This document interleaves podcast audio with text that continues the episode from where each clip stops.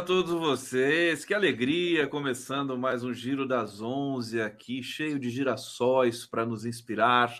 Miguel Paiva para nos inspirar o 7 de setembro, o Dia da Pátria. Como é que tá a sua a, o, o, o calor humano da pátria brasileira?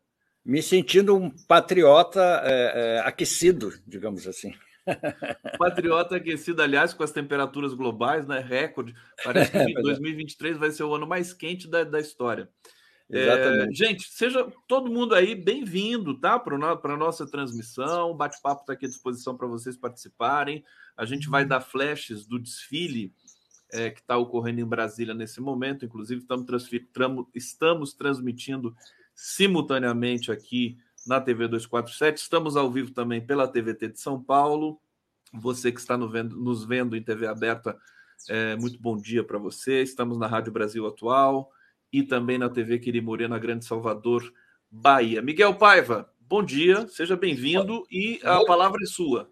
Bom dia. Você imaginava que um dia o 247 fosse estar transmitir, fosse transmitir o desfile de 7 de setembro, eu falei, eu ia na minha infância. Na minha infância eu gostava de, de assistir o desfile. Depois passou, entendeu? Mas é engraçado, né? Como o mundo dá voltas e a gente se vê, é, é, é, se, vê, se vê, vê, que é necessário às vezes fazer certas coisas. Eu acho. Não, que você essa... sabe que eu tô, o que eu estou achando, estou estranhando muito assim, é um desfile normal, né? As pessoas estão lá felizes. Sim, claro. Alguns era o que eu assistia quando eu era criança, exatamente. É, aquela coisa chata, né? Aquela é, exatamente. O tanque passando, eu vou colocar aqui assim, mas não é, pelo menos, não é aquela coisa nazi-fascista, fanática. Ameaçadora, ameaçadora, né? Aquela coisa de imposição, de demonstração de poder, entendeu? É, e aquilo incomodava muito. Eu gostava de ver aqueles polícia especial fazendo aquela pirâmide em cima da moto e tal. Eu achava aquilo. Ó, agora já tem os aviões, ó. Os aviões estão. É, os aviões, eu gostava. Isso, eu tinha viu? Um, os um aviões. Pai piloto, estão... eu gostava, exatamente. É. Vou colocar aqui, ó. Olha só. É, olha só que bonito. bonito. É bonito, é, é bonito, bonito. Olha, Esquadrilha da Fumaça. Dá, dá, uma impressão de daquele avião do. do, do é, exatamente. Né? É, exatamente. Aquela coisa. Que lembrança horrível. Que coisa. 7 de setembro. Com Bolsonaro não tinha avião? Tinha avião com Bolsonaro? Não, eu acho que até tinha avião, passava, entendeu? Mas eu não me lembro. Mas ninguém lembra porque ninguém assistia também, né, Conte? A gente não lembra, porque eu, eu é, pelo é... menos não, não Agora, acho que foi uma proeza do governo Lula, e aí eu, eu faço essa pergunta para você, Miguel.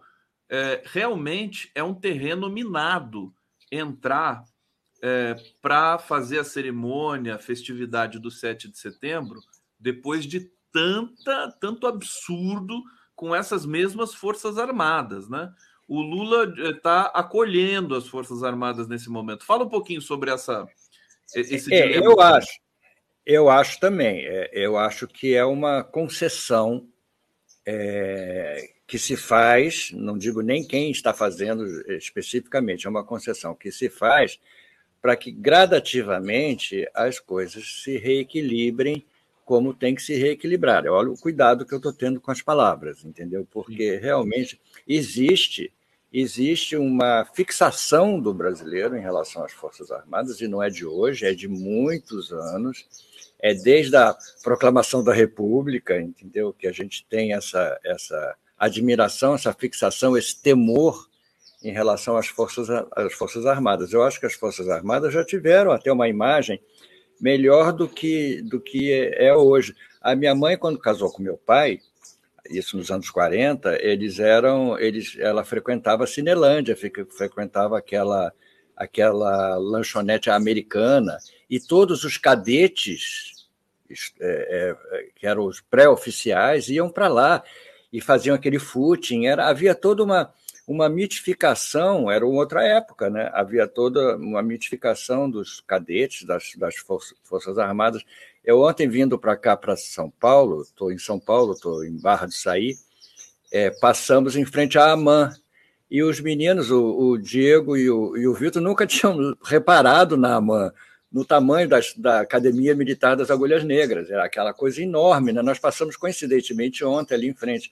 E eles levaram um susto com o tamanho que é. Quer dizer, então, a importância que as Forças Armadas têm aqui no Brasil é um pouco desproporcional à nossa história, entendeu? Porque eu acho que o, o país não condiz com a, com a Forças Armadas tão temida. Não é nem Olha só, é, nós estamos aqui com imagens ao vivo de Brasília. Deixa eu conferir se está tudo bonitinho mesmo ao vivo. Está ao vivo aqui. É, depois eu vou passar alguns outros momentos, sobretudo o desfile carro aberto Lula. Agora, sabe o que está acontecendo aqui que é, que é genial, meu querido Miguel Paiva? Os bolsonaristas é, é, que sobraram, né, que não são tantos assim, é. eles estão enciumadíssimos e, e, e frustradíssimos. Tem alguns aqui no bate-papo estão reclamando muito, muito, muito. Eu estava acompanhando essa transmissão no canal do governo, né, que é o TV Gov. Eles estão lá, né? Que desfile horroroso e não sei o quê e tal. é incrível como eles são infantis. Estão nos assistindo agora, então vocês estão vendo o 7 de setembro. Era só isso que vocês tinham? Né, na é. vida de vocês, era só isso que eles tinham na vida, né? O 7 de só parece, parece que era só isso, porque olha só há quanto tempo os, tá, os aviões estão aí fazendo as acrobacias e tal. É, é outra, é, pode ser uma festa, não precisa ser uma ameaça, entendeu? É isso que, apesar de, de ser discutível essa festa, pode ser Pode ser uma festa, que todo setor da sociedade tem, tem direito à sua festa. E esse é um setor que está diretamente ligado ao, ao, governo, e eu espero que se ligue agora definitivamente da, da maneira justa, entendeu? É, Ô, Miguel, então, você sabe onde está o Bolsonaro agora?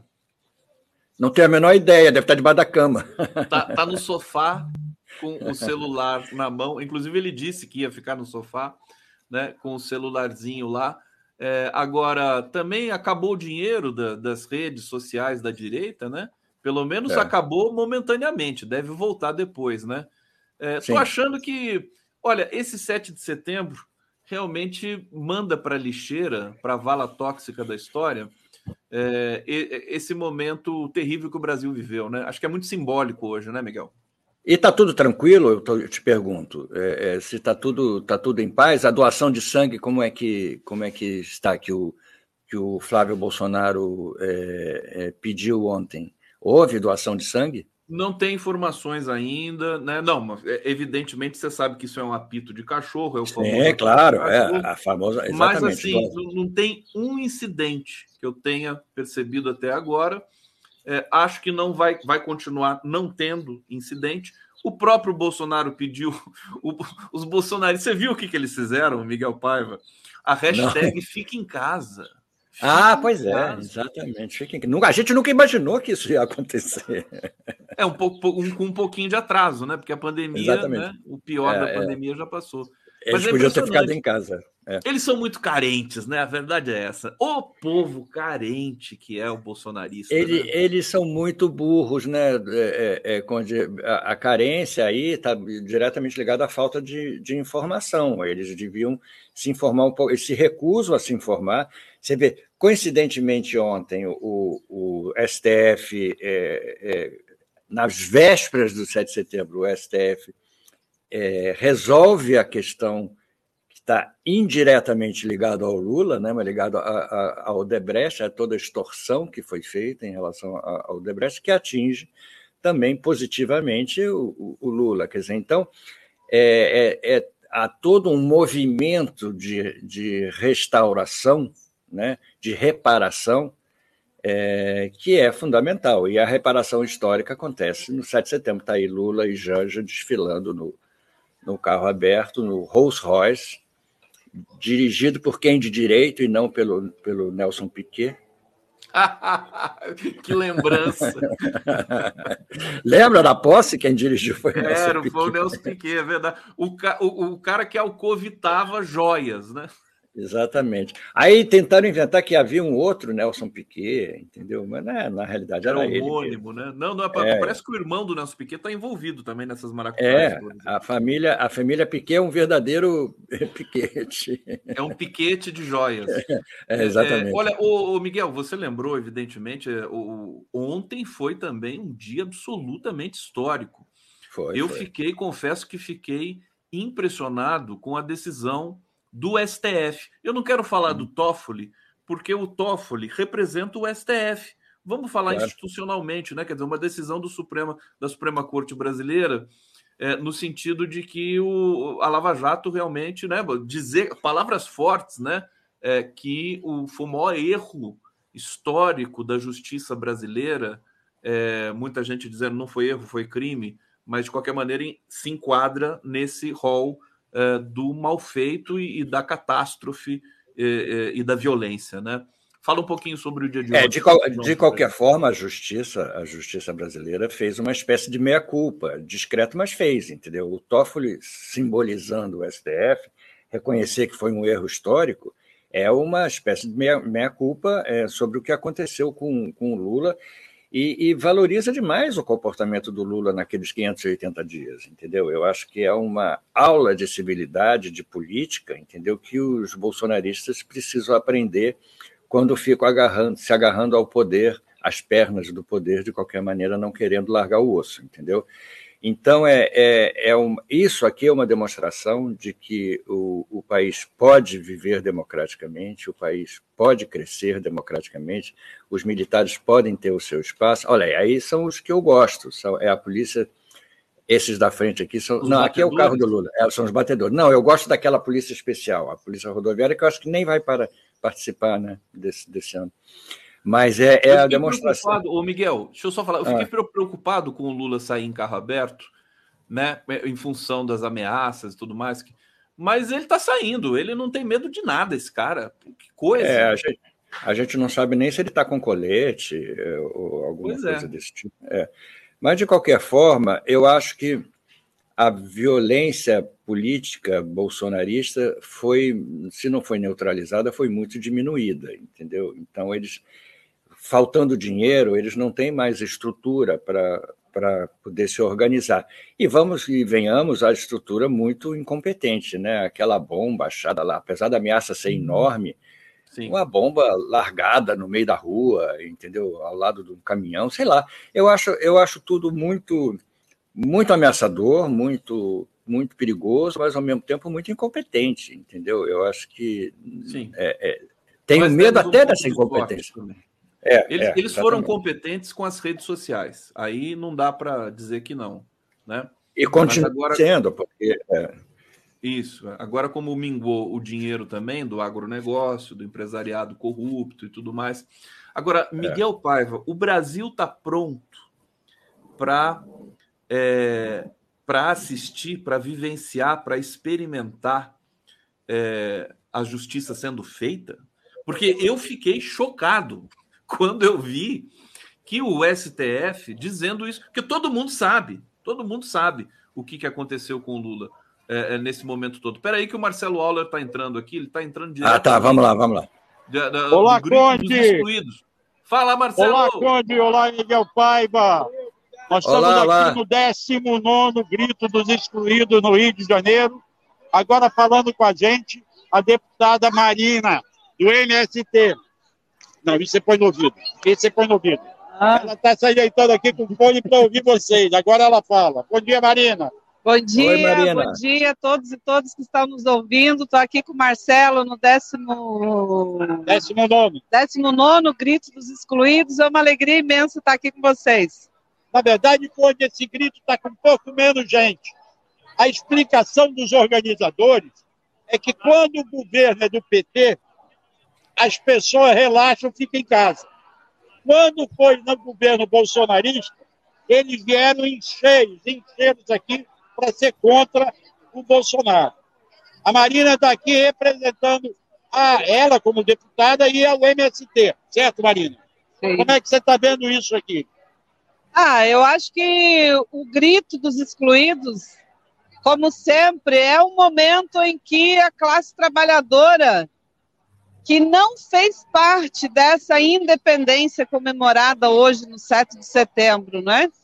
Porque trazem aqui para o grito dos excluídos as principais bandeiras que o povo precisa ter no dia a dia para ter o mínimo de dignidade. Então, o tema da moradia, o tema é, da terra, o tema do trabalho, das condições de trabalho, E nesse momento, principalmente dialogando com as principais bandeiras do governo federal, do presidente Lula, que é tirar o mapa da fome, tirar o Brasil do mapa da fome, é o grito dos excluídos traz aqui também o tema do acesso à comida, do acesso aos alimentos, mas principalmente dos alimentos saudáveis. Então isso dialoga diretamente com um projeto de sociedade, com um projeto de desenvolvimento que o Brasil precisa estabelecer e dar prioridade, né? E principalmente em colocar as terras, os bens da natureza a serviço de resolver os principais problemas que a sociedade tem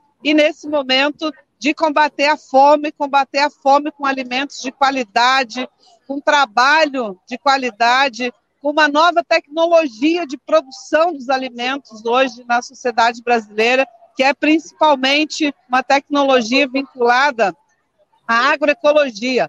Nós temos uma produção de alimentos saudáveis, saudáveis para a vida do povo e também para a vida da natureza. Então, é uma, uma alegria, de certa forma, a gente poder encontrar a companheirada toda no grito dos excluídos, que é um grito, é um clamor de dizer: nós aqui não fazemos parte dessa independência que é comemorada aqui na principal, nas principais avenidas né, do Rio de Janeiro. Nós estamos, nós existimos, nós temos um grito, nós temos um clamor, mas nós existimos também como classe trabalhadora, né? Eu acho que isso é a fortaleza do grito dos excluídos e das excluídas. É isso, Conde. Fantástico. Ô, Marcelo, Marcelo, está me ouvindo? Estou te ouvindo. Ah, dá o grito dos excluídos aí para mim, para gente. Mostrar? Não, dá o grito, dá um grito você. Não, eu não vou dar grito, mas peraí, eu vou roubar o fone aqui da, da Marina, pedir licença a ela, para mostrar que são várias bolhas, várias patotas que estão aqui. Olha quem está aqui também agora. É o David Bacelar da FUP. Ô, falando David. com o fone no, no giro das 11 lá, do 247. Fala, David. Cadê o grito, David? Fala, Conde, tudo bem? Miguel Pai, Conde. Miguel também. Bom dia aí a todas e todos, Marcelo. É, de fato, como você disse, né? No governo Bolsonaro, a gente tinha gente na rua. No governo Lula, parece que o pessoal adormeceu um pouco. E ele tem nos cobrado muito, Marcelo, que os movimentos sociais, o movimento sindical, cumpram esse papel que é dos movimentos de pressionar o governo à esquerda. O presidente Lula está num governo de ampla composição, 16 partidos, pressionado o tempo todo à direita. Então, nós precisamos fazer a nossa parte. Então, esse 7 de setembro, aqui no Grito dos Excluídos, é uma demonstração disso, mas, como bem disse aqui o meu companheiro Marcelo, poderíamos ter muito mais gente, sem dúvida alguma, aqui nas ruas do Rio de Janeiro. Vamos ver como é que está nos outros estados, né? As outras capitais. Inclusive Feira de Santana, eu vi que está bonito lá, Marcelo. Gritos excluídos grande, ali na maior cidade interior da Bahia. É isso. Maravilha. é só para vocês terem uma ideia de como está aqui no Rio. Acabou agora o desfile militar lá na presidente, na presidente Vargas. Aí vão liberar aqui para começar a caminhada até a Praça Mauá ok? Tá bom. Depois você volta. Eu volto novamente, tá bom? Tá bom. Um abraço. Um prazer te rever aqui, Miguel. Abração. Valeu, abraço. Tchau, tchau. O, o, o, o, Marcelo Auler, que é praticamente um irmão seu, né, Miguel? Vocês são é, assim, ó, é, é, incans, Incansável Marcelo Auler. Incansável, como ele é querido, né? Ele é muito é, legal, né? Uma figura. Agora, eu queria falar sobre o, o, o grito dos excluídos. É evidente que no governo Lula é, teria men menos gente. A, a, a, o impulso é, de protesto diminui, entendeu? É claro, eu acho que as pessoas se sentem é, menos excluídas, digamos assim, entre aspas, entendeu? E a outra coisa que a Marina falou que não, não ela acentuando que não fazem parte do, do da independência, é claro, as, as, todas as lutas de independência, historicamente, estavam distantes do povo, é óbvio, foram sempre é, é, é, lutas históricas da, da burguesia, da elite branca e de tudo mais, entendeu? Não fazer parte dessa, dessa história é comum a quase todos os países. Difícil você achar um país em que o povo estivesse é, nos livros de história como protagonista das lutas de independência, entendeu? Muito difícil. Então, é, é infelizmente. Olha a cara de felicidade do, do Miguel Paiva aqui, com aquelas redes ao fundo. meu, meu neto estava meu neto estava ali passeando agora, eu vi aqui pela câmera. É. Nós estamos em, Barra, em Barra do Saí. Falei. Tá em né? Barra do Saí. Aí o pessoal joga muito tênis aí, não tem um, um, um campeonato de tênis é. aí? Tem muito surf aqui, aqui Maresias, Barra do Saí, eles são muito surfistas. O mar aqui é muito. E Barra do Saí sofreu uma coisa aqui em janeiro desse ano, em fevereiro. Aí também teve aquele problema, né? Foi uma coisa louca aqui em Barra do Saí. Destruiu, destruiu boa parte da cidade, porque aqui tem muita encosta aqui nessa parte de Barra sim, do Saí. Sim, sim tem muita encosta, então isso tudo veio abaixo, foi uma loucura. eu tô vendo, você nem convida a gente, né? Você foi para Barra do Saí aí e tal, passou em Caçapava, me falou que passou pertinho, em Caçapava. É, exatamente, você não pertinho de você. aqui tomar um café comigo, meu querido Miguel Paiva. Ô, Miguel, deixa eu refazer, ó, próxima vez que você passar por Caçapava... Eu vou te avisar, e você me é pertinho da Dutra, pertinho. Ótimo, ótimo, um maravilha. Assim. a casa do Cone. ô, ô, ô, Miguel, Estava hum. te perguntando sobre se nós estamos prontos para isso, porque eu, eu, me senti um pouco despreparado. Eu achei que eles iam jogar tudo para baixo do tapete. Não vão jogar, não vão jogar. E aí? É, é, é, eu ia falar sobre isso na hora que, que o Marcelo entrou. Eu acho o seguinte, que é, é, coincidentemente ou não, ou propositadamente, ah, eles estão comendo pelas bordas, estão atingindo tudo aquilo que foi, é, é, de uma certa forma, estruturou é, o golpe, a, a, a, a, conspiração contra o Lula, o governo Lula e tudo mais, para poder chegar finalmente a atingir o Bolsonaro, e quando atingir o Bolsonaro, ser mais do que natural que se chegue a ele, entendeu? Para tirar o impacto é, é, aí eu digo, diria democrático, eles não tiveram o menor problema em impactar prendendo o Lula, entendeu? Mas é, é importante que aqui a prisão seja um gesto democrático, seja consequência quase que institucional de uma investigação, de uma, de uma reparação, digamos assim. Eles estão fazendo, e é importante o, o, o STF é, nisso, é importante a participação do, do STF, que, como você mesmo disse, é a nossa Corte Suprema, entendeu? Julgando e se auto-julgando também, de uma uhum. certa forma, entendeu? Porque só falta agora a imprensa é, corporativa fazer também a culpa. Isso aí é um capítulo à parte que merece um bloco à parte aqui no nosso, no nosso na nossa conversa. Eu quero, eu só quero lembrar o seguinte, gente.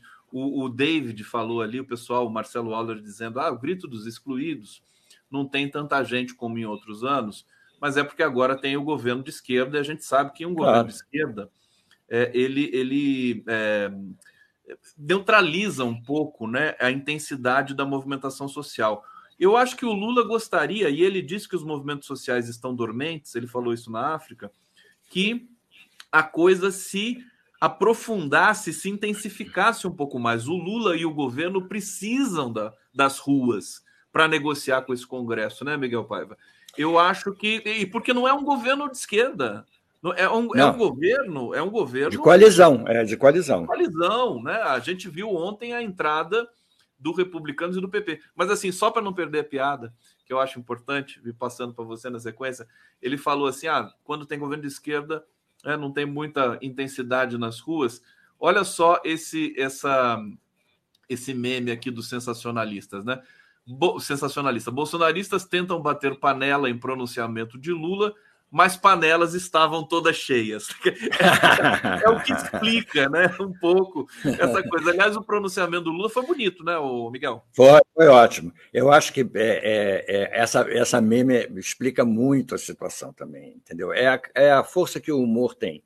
O humor tem essa força de, numa frase engraçada, você resumir é, é, de fato o que, o que acontece, entendeu? Então, essa é a grande força que o humor tem, que o sensacionalista faz muito bem e que nós chargistas tentamos fazer é, é, diariamente, entendeu? Então, eu acho que é, é fundamental é fundamental que haja esse tipo de, de visão das coisas, né? para que a gente se afaste cada vez mais dessa amargura que a gente viveu e dessa, dessa ideologia da morte, da violência, da agressão, da destruição que foi, que foi esse período, entendeu? Que a gente. Olha, meus queridos internautas que nos assistem, está terminando a transmissão, terminou a transmissão do 7 de setembro. Então venham todos para cá. Agora o lugar é esse aqui, tá bom? Tinha 7 mil pessoas lá, já tá. Disparou, dobrou, triplicou a audiência aqui em 10 segundos, meu querido Miguel ah, Paiva. Ótimo, tá maravilha. Então vou aproveitar, inscrevam-se no nosso canal, é, participem no bate-papo, tem nossas contribuições aqui para vocês estarem conosco nesse coletivo, debatendo intensamente o Brasil. Vamos falar um pouco, o pessoal deve estar tá, deve tá ávido agora, esse pessoal que está chegando aqui é, para nos acompanhar, sobre um.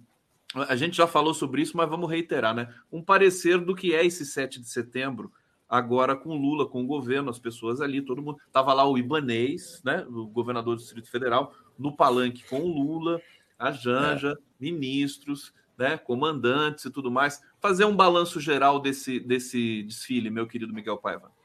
É, eu acho que é, um, é o retrato desse, desse governo de coalizão, de conciliação, de reparação.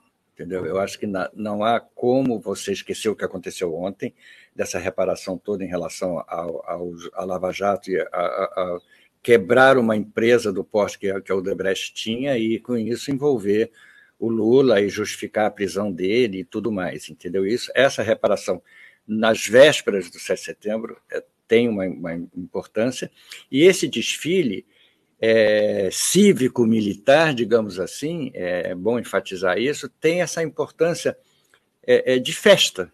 Entendeu? É importante que essa, que essa festa é, tenha esse significado, apesar da independência ser discutível, apesar da gente poder ficar dias e dias e livros e livros discutindo a independência do, do Brasil, é a festa que nós temos e é a festa que nós temos que, que é, viver. Né? O Lula e a Janja passando no carro aberto, é, a, a, abertamente, sem trocadilhos, né? tranquilamente festejando, tem uma, o maior significado, dá uma sensação de pacificação. Eu te confesso que eu não fiquei nem um pouco preocupado se iria acontecer alguma coisa é, que a direita iria organizar alguma coisa, porque eles per perderam, de uma certa forma, o poder de organização, perderam o dinheiro e perderam o motivo, entendeu? E o eles Bolsonaro. Estão, Miguel, sem querer te interromper, e já interrompendo, eles estão desolados aqui no bate-papo, porque tem alguns deles é. aqui. Né? Fala assim, ah, o desfile foi um fiasco, foi horrível, não sei o quê. O desfile foi normal, né? Um desfile normal. É, claro, exatamente, como tem que ser. Como tem é. que ser, sem, sem essa essência da, da violência, da arma, é, do poder, né? é uma coisa para se festejar, entendeu? Então é isso que importa e enfatizar muito bem que é um desfile cívico-militar, porque estamos festejando é, é, uma independência que os livros de história nos contam e que a gente tem como data principal do, do nosso, do, do, nosso país, entendeu? Agora, então, é, Miguel, é, não há... Vamos conectar. Olha só, o Lula cumprimentando aqui os comandantes, comandantes é, claro batendo continência. Olha lá, a continência é meio sem vergonha, né, Miguel? É, é meio fajuta. verdade, que continência é essa?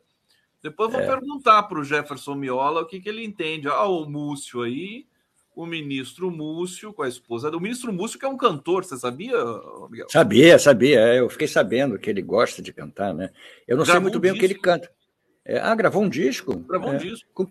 Que, que, tipo de música ele gosta de cantar? É, aqueles boleros, aquela coisa. Ah, bem... bolerão, é, bolerão. Mas sei, tem, sei. tem, até uma pegada moderna. Olha o Lula chegando lá, viu?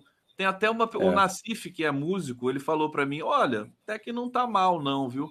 Mas é aquele ah, cara, né, seresteiro, né? Conhece? Sei, sei. Ó, o Lira, o Lira tá ali, não é o Lira? O Lira. A Rosa Weber, que bonitinha lá. É, é, é. é. A Marina Pacheco. Silva dando selfie. Olha que coisa. É, Marina, é, exatamente. Então, esse, esse, aliás, tem um relato aqui, tem um relato é, que está nas mídias aqui, no, no Twitter e tudo mais, de que tinha um climão nesse palanque, porque foi é, logo de. Olha só a cara do Alckmin, ó. a cara dele tá meio é. de picolé de chuchu hoje, porque foi o, o, o, o, Miguel, logo depois da reforma ministerial. O Lula tirou a, a Ana Moser né, do sim, Ministério sim, do Esporte, é. botou lá o Fufuca, as pessoas ficaram desesperadas com isso, a militância, mas, enfim, ossos do ofício, né, Miguel? O que, que você fala sobre isso para gente? Eu acho exatamente isso, ossos do ofício. Não, é, eu confio na capacidade é, de negociação que o Lula tem e acho que a pessoa que deve estar mais preocupada ou sofrendo com isso é o próprio Lula, entendeu? É, de ter que fazer esse tipo de concessão e a gente sabe muito bem que ele está calculando é, o ganho que ele vai ter com isso. Diante de tudo que ele pode ganhar, é, é, substituir a, a, a Ana Moza no, esporte, independente de ser uma mulher, de ser é, uma pessoa fantástica, uma esportista que como, como ela foi e tudo mais, independente disso, ele deve estar é, é, pesando a importância de cada coisa. E optou por isso. Ele já podia ter optado por outras, outras coisas, ele não abriu mão, o Ministério da Saúde, ele não, ele não, não abriu mão, outras, outros ministérios ele não abriu mão, e sabia que ali talvez ele pudesse é, é, jogar com isso sem grandes riscos para o governo dele, para a essência do governo dele, para o projeto dele, entendeu? Então, política é isso. É, é, é, é tem essa cota de sacrifício também que você tem que fazer, não tem jeito. Tá aí o Miguel Paiva conosco, o Marcelo Santos Mendes está dizendo aqui: Ô Conde, deixa o Miguelito tomar a gelada dele. Tá na hora de churrasqueira. Ô, Miguel, você vai, você vai pilotar não, não, aí no, no, no, não, não. Como não? A gente... Como não, Miguel? Não, tem até uma churrasqueira aqui, mas eu, a gente vai num lugar que a gente ia na época, que era um botequim que tinha aqui numa esquina, que a gente comia lulas adorê, entendeu? Lulas adorê e, e cerveja, claro, naquela época, mais de 30 anos atrás, entendeu? Então eu quero voltar lá para comer. Está até um solzinho hoje aqui, você discreto. Não vai, mas... Eu estou vendo essa casa bonita aí atrás de você, deve ter uma cozinha maravilhosa. Você não vai, ninguém vai trabalhar, é isso? Não, não, vai, vai, vai. Tem o meu neto aqui, a gente faz comida para ele e tudo, mas é, é, talvez uma, um churrasco, eu vou pensar amanhã se eu vou Estou falando isso porque o, o Miguel, eu, eu não sei, porque você tem tantos talentos, você deve ser bom na cozinha também, né? Eu sou, eu faço, eu sou, eu sou, eu gosto muito de, de cozinhar, faço um minha especialidade são os risotos, entendeu? Eu sou, já ganhei até concurso de risoto duas vezes, entendeu? Lá na Serra de Petrópolis. de risoto. É, Tem tudo a ver com o cartoon, né? Porque risoto, riso, né? Tá tudo junto. ô, ô Miguel, olha só. Totonho Lula tá dizendo aqui: Oi, pessoal, Lula deveria usar um carro elétrico durante seus eventos. Pois é, para eletrificar aquele Rolls Royce lá de 70 anos de idade não vai ser fácil, é, né? É, vai ser, era claro que seria legal, seria uma, uma, uma medida, uma medida ecológica. ecológica boa, entendeu? Mas a, o carro elétrico custa muito caro, é preciso que o, os carros elétricos. O preço já está é, caindo, é, viu? O preço já está. Exatamente, é, é, possível. Com os chineses, talvez os chineses estão projeto né, de fazer uma fábrica aqui de carro elétrico, talvez. Eu, eu não preços... sei qual país europeu, não sei se é Noruega assim, que a Alemanha já tem um percentual muito grande de carro elétrico, mas tem países ali que já praticamente é 100% de carro elétrico. É, tem, tem, tem. Você na, na, na, Europa, nos países europeus, você já vê muito carro estacionado na rua carregando, tem Isso. muito é, estação de, de para carregar o, o, os motores e tudo. Exato. E isso já existe, já é uma realidade que está realmente acontecendo, e isso, pelo menos, eu acho que você vê alguma coisa sendo feita, entendeu? Você não Diante vai ter mais quadro... aquele problema, né? Da pessoa parar você na estrada e falar assim: escuta, posso fazer uma chupeta no seu carro? Quer dizer, não, não vai ter mais isso. Carro elétrico, não, não. acho que não dá, né? Para fazer isso. Não, não. Pois é. Não, até pode, né? Se acabar, acabar a bateria. o, o, o Miguel, mas. É que eu ia falar para você? Não, deixa eu, deixa eu seguir aqui, não, porque eu até me perdi, que a gente fala essas besteiras e se perde, né? É, Edson Antunes, a mídia corporativa não fará o meia-culpa agora. E o Lene Brito, ou a Alene Brito, maravilhosa aqui com seu sorriso. Lindo desfile e o mais lindo é ver o carrinho, o carinho com que o casal presidencial se trata. É, eu, eu, eu, peguei uma cena interessante ali, que é assim, vou, vou entregar, né? Bastidores, fofoquinha nojenta, né? O, o, o Stuckert, né? Eles desceram do carro, o Stuckert, né? O Stuckert é todo carinhoso com o Lula, né? Foi lá, sim, sim, sim. A, faixa dele e tal, né? Tal, não sei o quê. Aí ele se afastou. Aí a Janja veio e arrumou, entendeu? Quem arruma sou eu. Sou eu. né? A cena é verdade. É Miguel, é verdade, imprensa. É a imprensa a imprensa estava de luto ontem. Você viu? Não, e o Estadão hoje é ridículo, entendeu? Estadão, a manchete do, do Estadão é, é, que, dizendo que o Toffoli ignora a corrupção, é, favorece o Lula, não sei o quê. Foi uma coisa assim tendenciosa que dá, dá uma certa vergonha, entendeu?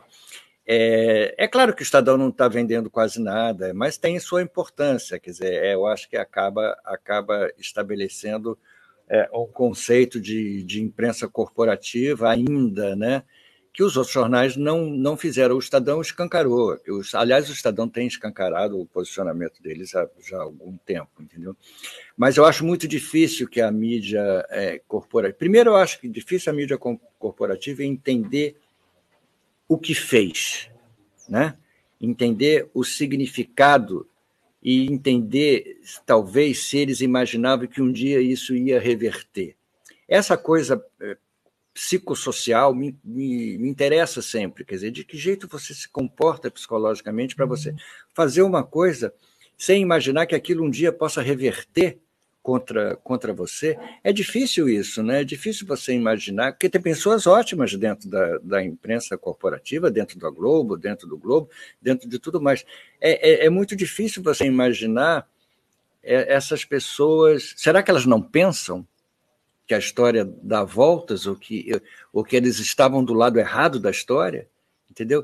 É engraçado isso. É, é eu, eu fico curioso para entender esse comportamento. E talvez até a imprensa corporativa nem venha a fazer um meia-culpa, entendeu? Porque a nossa memória é tão curta que talvez a gente passe um pano não, nisso. Não, já deixaram claro, viu, Miguel, que não vão fazer, e eles é. estão defendendo, estão, estão dizendo que a Lava Jato foi vítima de uma injustiça agora. É, é mole, é. Miguel Paiva.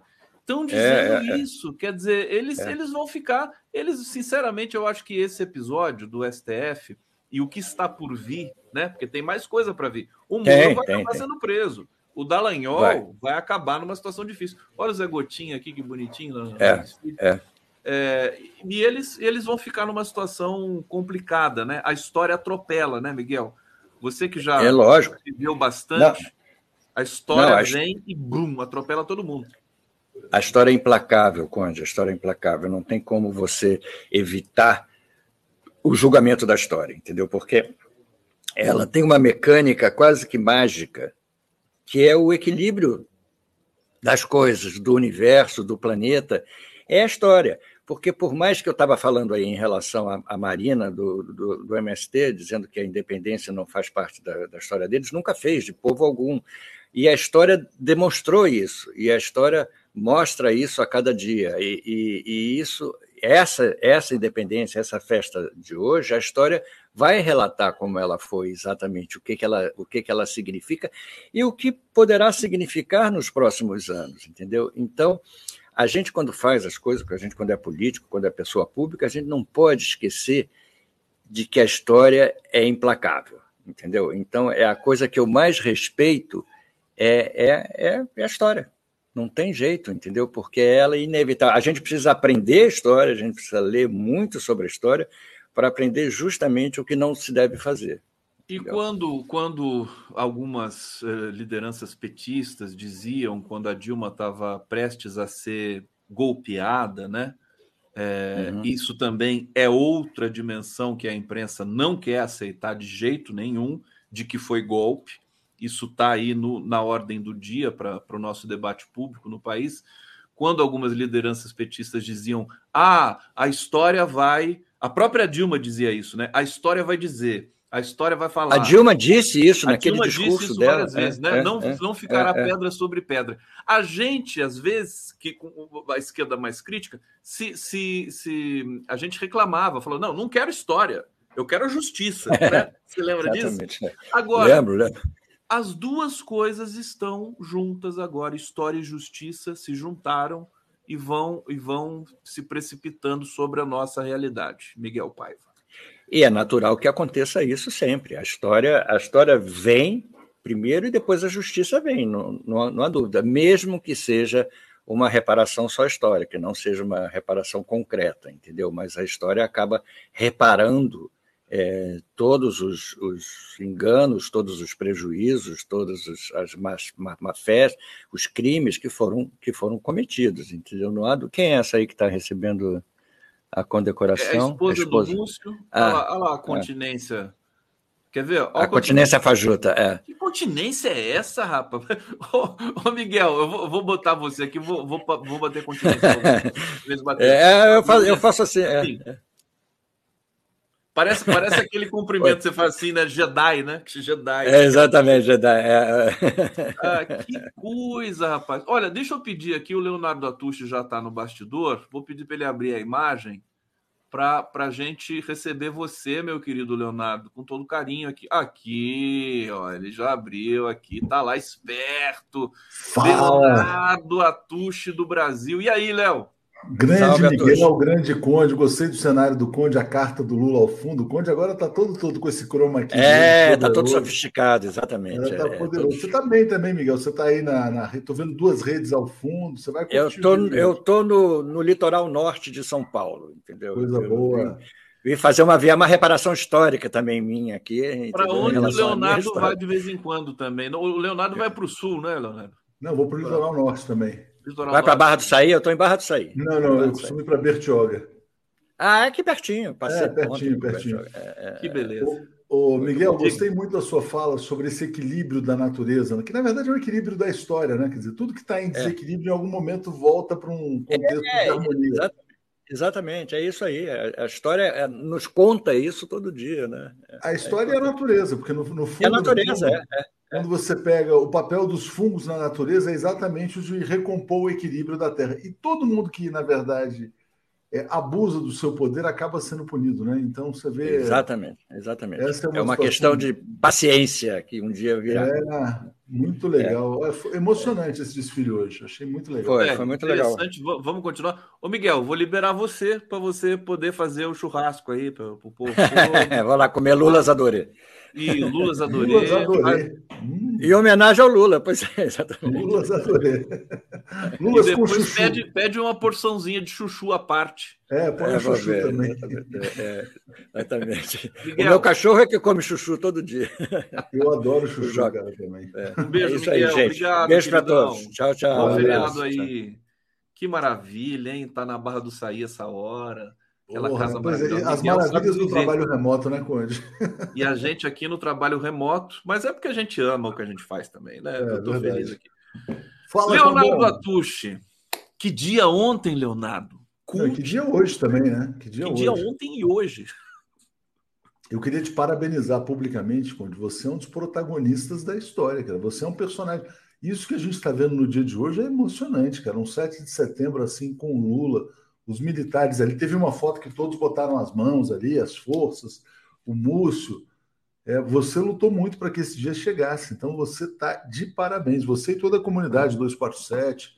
Eu é, acho que uh, eu, quando, quando eu penso nesses, nesse, nesse processo, eu, eu, eu falo sempre para o público, né? Nós somos protagonistas desse processo, né? Nós, nós, nós fomos valentes, né? A mídia é, é, democrática, é, a comunidade, é, os jornalistas que tiveram a coragem né, de, de aparecer, de dar cara, os comunicadores.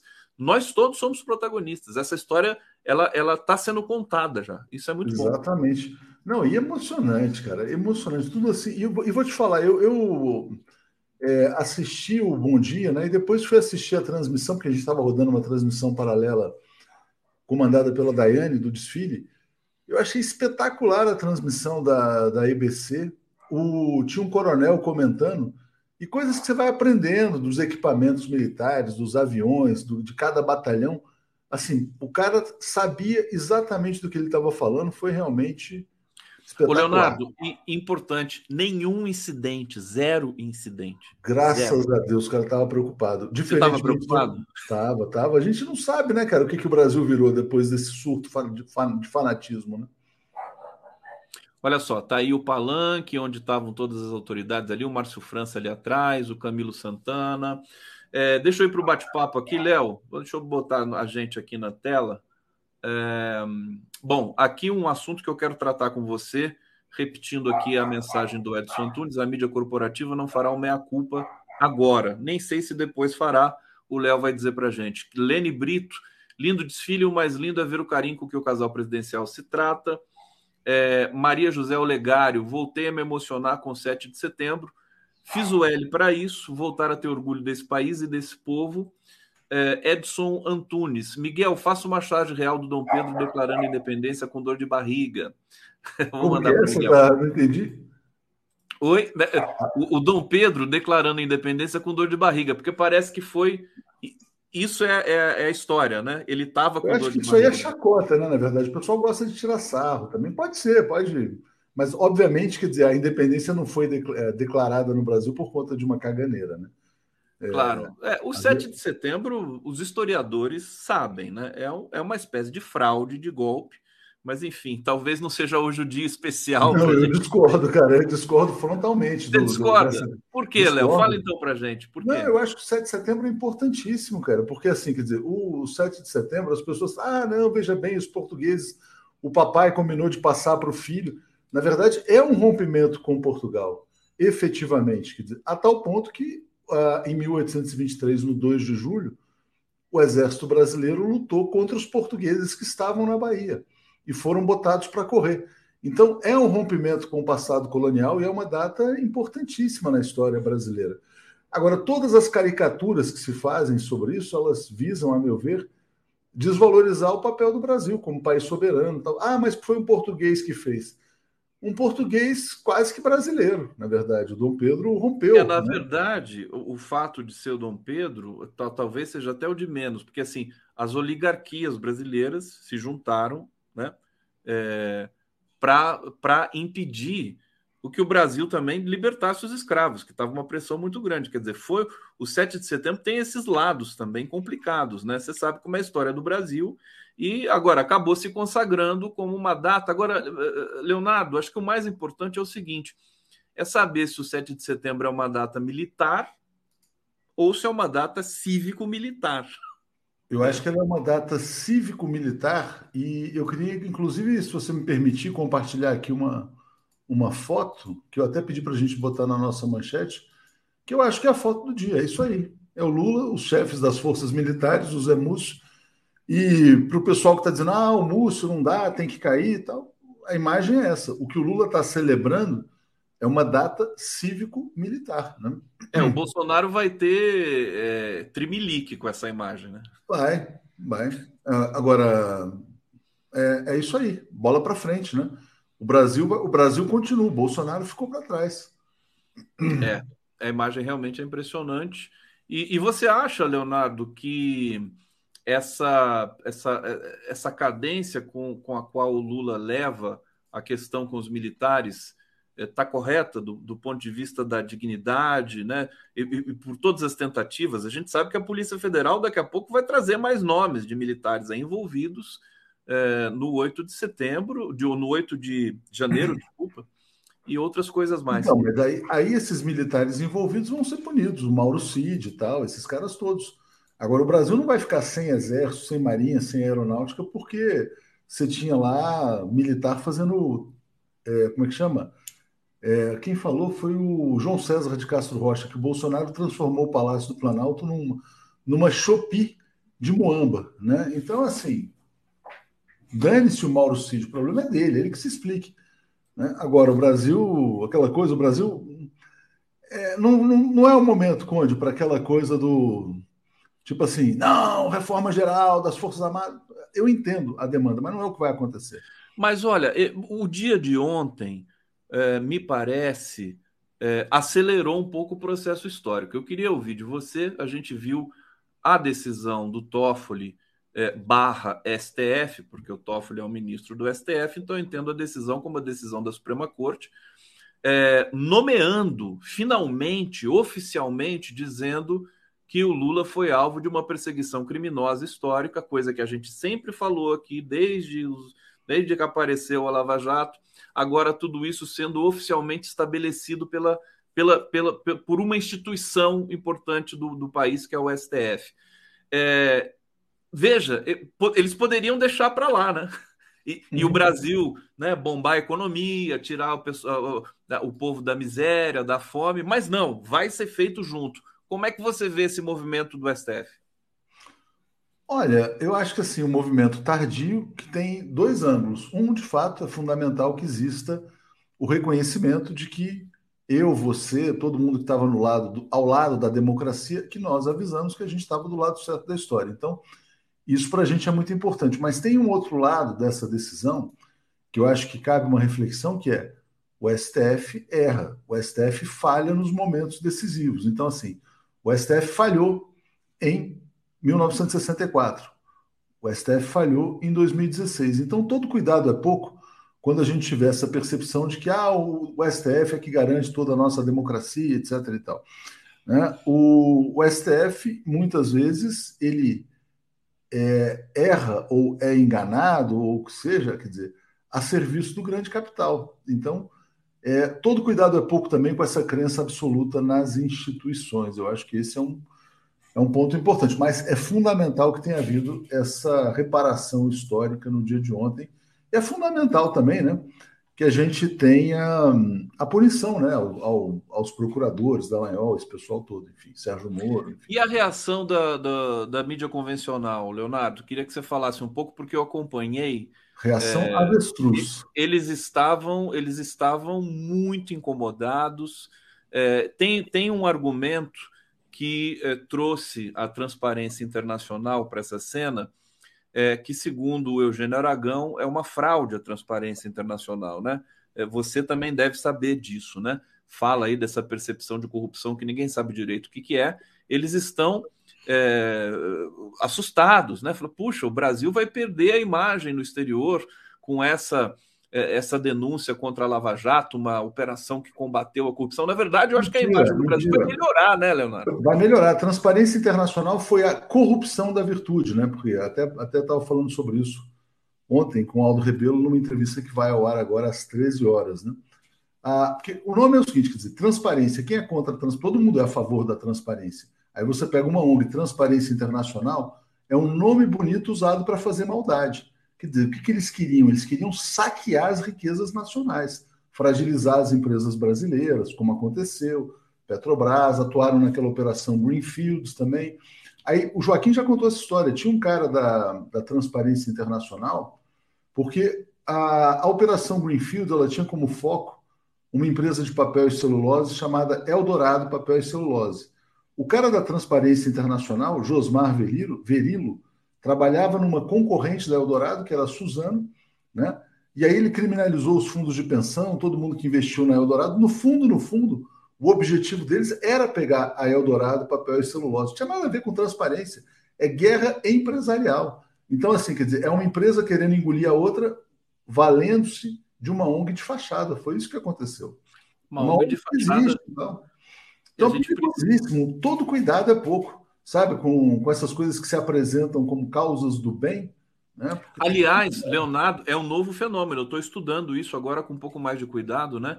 É, o discurso anticorrupção é, que tomou conta e desestruturou o nosso debate público e, consequentemente, a democracia, é, na falta, né? Agora as pessoas não podem mais se colocar assim, fazendo esse discurso, porque virou hipócrita, né? Virou uma coisa. Eles estão usando o discurso do meio ambiente é, da representatividade, da um, como é que é o nome da questão identitária, né? Para é, capturar o debate e para lançar a gente provavelmente de novo num processo golpista, né, Leonardo? Você está percebendo isso? É possível, isso aí é uma possibilidade. Quer dizer, é possível que depois da Lava Jato você tenha uma lava agro, porque o agro destrói o meio ambiente, ou uma lava não sei o quê. Por quê? Porque você pode ter as causas do bem. Vamos lá. Quem, você pergunta assim: você é a favor da corrupção? Não, óbvio, quer dizer, todo mundo é contra a corrupção. Ah, então se você é contra a corrupção, você tem que apoiar a Lava Jato. Você é a favor da destruição do meio ambiente? Não, todo mundo é contra a destruição do meio ambiente. Então você tem que apoiar a Lava, a lava Agro. E assim por diante, quer dizer, então é, é você usar causas é, que cativam as pessoas do bem, né, para fazer o mal. Né? Esse é um fenômeno perigosíssimo e o chamo, chamo a atenção, eu sei que muita gente vai cancelar, questionar assistam a entrevista do Aldo Rebelo hoje às 13 horas, gravada depois do giro. Vai. Espera aí que eu, eu vou Quente. querer que você dê uma prévia dessa entrevista para gente. Mas antes, Leonardo, quando o Leonardo vem aqui, o bate-papo explode aqui. As pessoas Uau! Ficam, eu fico até enciumado. Por que esse carinho todo com o Leonardo? Que coisa injusta da natureza, é. isso aqui. Aqui, essa aqui eu já tinha lido. Olha lá. É, João Eduardo Cortes, a história é a luz de Deus se fazendo. Isso aqui. Muito é, bom. Eu acredito. É? É isso? Eu é. Não, eu acredito, cara, assim, quer dizer, que tem uma. Naquela coisa do. Deus escreve certo pelas linhas tortas, né? Quer dizer, eu acho que assim, a prisão do Lula, ela é parte dessa história gloriosa, né? Se você olha, vamos dizer assim, naquele momento, é uma grande tragédia, como foi, mas se você olha ao longo da história, a história que vai ser contada do Lula nos próximos 100, 200, 300, 400, 500 anos vai ser uma história épica. Claro. Por conta desse capítulo. Né? Não, não tem paralelo na história da humanidade. Quer dizer, um cara ter a origem que ele teve, chegar à presidência, fazer o Brasil alcançar o ápice da sua prosperidade, ser golpeado, preso, quase assassinado, porque ele poderia ter sido assassinado se fosse para Tremembé, voltar à presidência Quer dizer, é um negócio realmente. Isso é, aí, isso aí é, não é humano, isso é sobre-humano. Não dá para a gente ter a dimensão, porque a gente está no meio do processo. Que no meio do processo você não consegue ter. Mas as pessoas que olharem para essa época, para esse cidadão chamado Luiz Inácio, né? Daqui a sendo, como o Léo disse, realmente né, é uma coisa sem paralelo na história. Na história. Não tem. É, Pedro Antônio Cândido, Leonardo né? Dilma... vocês são imprestáveis. Não, desculpa, imprescindíveis. imprestáveis são as provas da Odebrecht. são as provas da Odebrecht. É, um beijo pro Pedrinho. Aí, manda um abraço pro Pedro aí, Léo. Grande abraço ao Pedrão, Pedro Cândido, é isso aí. Pedrão, nosso amigo. O, a Ana Pimenta está aqui, somos parte desse dia histórico. Paulo Eduardo Canhadas, parabéns, abraço para você, Atucho, grande liderança na comunicação. Adriana Duarte, parabéns 247 pela luta sobre o Assange, vamos ser protagonistas. Tem uma é, entrevista do pai do Assange que a gente publicou, uma excelente, feita pelo, pelo Brian, né? dublada Sim. pelo Ricardo Neguton. Já foi publicada, vai ter matéria no fim de semana, muito boa. Muito bom, não percam essa entrevista aí que está aí no nosso, no nosso. Olha, olha, olha o Crossfire. Olha, o cara está perdido no tempo e no espaço. Olha esse comentário que você botou na tela aqui. É para zoar, ah, é... né? Claro. Não, não, mas assim, não sei se é irônico ou uhum. se ele realmente acredita nisso, mas de qualquer maneira, enfim, tá aqui, tá lido aqui. Tá Bolsonaro tá lido, tá lido, tá lido. Passa, passa, passou. Passa, passa, passa. É, Lene Brito, agradeço a TV 247 que renovar minhas esperanças quando passávamos, passávamos por momentos difíceis e hoje vemos nosso Brasil com suas esperanças renovadas. Marta por Deus, os Estados Unidos trazem filmes da história, nós desprezamos, fazem filmes das histórias, da história, nós desprezamos. Hussein Brasil, mais um vídeo bem bacana, Lula e a Jabuticaba no TT, ele mandou para mim esse vídeo, eu vou ver lá daqui a pouco. Márcio Salgado, lembremos que quem na verdade proclamou a independência foi Dona Leopoldina. É, Dona Leopoldina tem um papel decisivo, né, na verdade, a princesa, porque ela é uma das grandes articuladoras da independência brasileira. Sim, sim. Perfeito. Mas a proclamação é o Dom Pedro, né, efetivamente. Não, ela assina, ela assina um decreto, acho que antes do 7 de setembro, acho que no dia 4, uma coisa assim. Reni Bastos Silva, o grito dos excluídos é forte na Bahia, tá aqui. É, Dom Sebastião Atush, por que a direita quer pautar as falas do Lula? É, Hussein Brasil, conde vídeo no TT pedindo autorização a Lula. Peraí. É, Edson Antunes, ainda há um ressentimento com o metalúrgico que fundou um partido e chegou à presidência três vezes. É muito rancor, mas a história o reconhecerá. Leonardo, comenta esse, esse, conjunto de mensagens aqui. Se você quiser, eu coloco no ar de novo. Ah, a história já reconheceu, né? Não sei se você viu. Não sei se você viu a entrevista do Sarkozy dizendo: ó, o Lula é uma pessoa que nos pode destruir, né? Não. É, de vez em quando ainda tem alguns resquícios de imbecis aí nas redes sociais, tal, falando bobagem, tipo o cara do Partido Novo, esses caras ridículos. Mas, olha, vou te falar: a dimensão histórica do Lula é reconhecida pela humanidade. Né? O Lula é um dos grandes vultos históricos de todos os tempos. Isso aí não é bajulação, não tem nada a ver. Quer dizer, me, assim, se, me, se eu pedir para me darem cinco exemplos na história de, da humanidade comparáveis ao Lula, as pessoas vão ter dificuldade. Elas vão falar ah, o Mandela, vão falar o Gandhi, o Nehru, mas assim, você não, vai, não, não é fácil, né? o Lenin, né? o não, não. Lincoln, né? Assim, quer dizer, não tem. Não tem, cara. Até o porque o Lula construiu, o Leonardo, construir o que ele construiu de reputação num país complexo, heterogêneo, gigantesco como o Brasil, quer dizer, montar um sindicato, montar um partido político, chegar à presidência do jeito que foi, perder três eleições depois. Quer dizer, é uma história única. Aí, aí ele está um patamar acima desses caras. E ganhou cinco, né? Ganhou três é. dele, duas com a Dilma. É, ganharia mais uma, foi preso para não ganhar seis. Quer dizer, então, assim, é uma goleada, né? Num país é. como o Brasil. Impressionante. O, Leonardo, fala um pouquinho para gente do. do eu, eu, tô, eu fiquei até curioso aqui. Ah, o Auler está chegando aqui, ele está no grito dos excluídos. Deixa eu dar prioridade para o Auler. Vamos dar o Auler. Tá ah... Salve, Conde! Salve, Auler! Aqui, o 29 grito dos excluídos, aqui no Rio de Janeiro, está saindo agora da rua uruguaiana. Já juntou muita gente. Agora eles começam a caminhada que vai até a Praça Mauá. Aqui você tem representantes de vários movimentos, representantes das famílias de vítimas da violência. Aqui é lembrado, cobrado, a esclarecimento do assassinato da Marielle. E aí vem vários movimentos, principalmente o movimento da saúde pública, do, da defesa do SUS e da educação. Ok? estão começando a sair agora. Eu estou dando uma visão geral de como juntou gente aqui no Rio de Janeiro.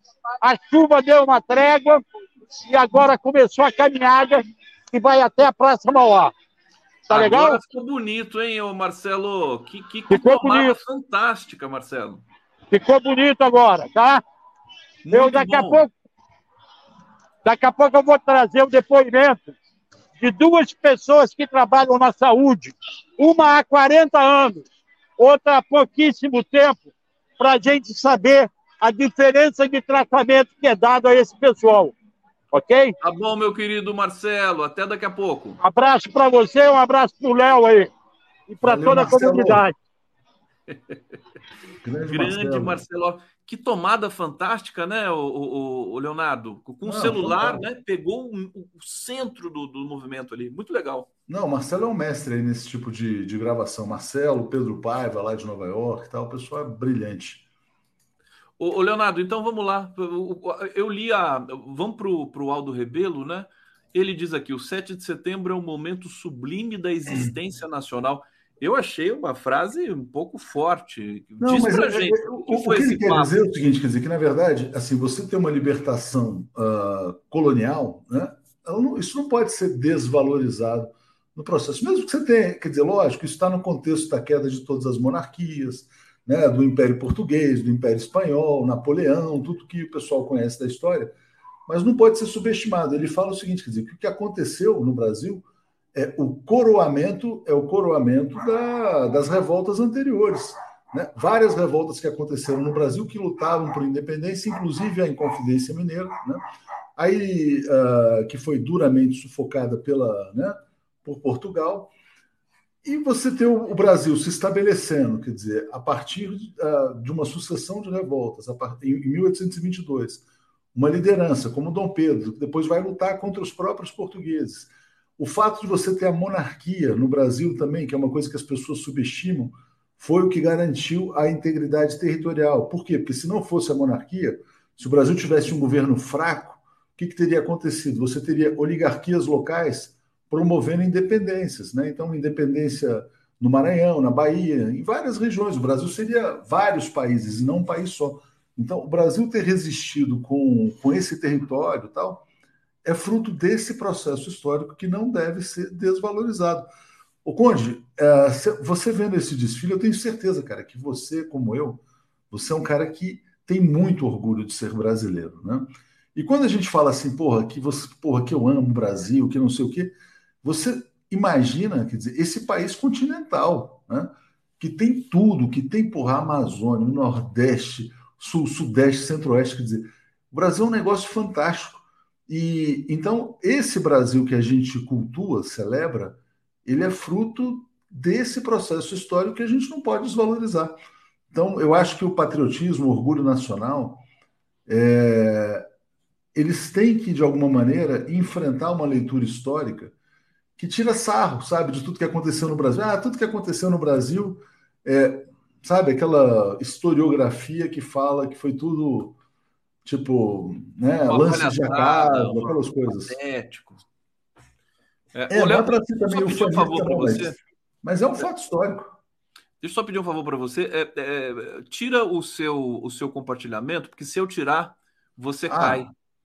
É, para eu poder compartilhar um pouco aqui as imagens do, do desfile mais uma vez aqui. Então, você tem toda a razão, porque assim, o Brasil só é, ficou esse país gigantesco por essas tratativas que foram nebulosas e estranhas, né? É, mas nós temos de entender. Você entende o que eu estou dizendo? Quer dizer, a própria claro. independência, a dimensão do Brasil. Nós fomos contemplados, sorteados com um país gigantesco, etnicamente, é, é, é, sabe, da maior riqueza possível, com todos os povos do mundo aqui.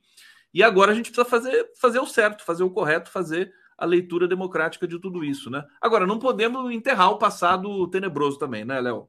Exatamente. Não Isso. podemos enterrar o passado tenebroso. Aí o Alisson Mascaro fala uma coisa muito interessante, tem a ver com que você... tem a ver inclusive com o grito dos excluídos, né?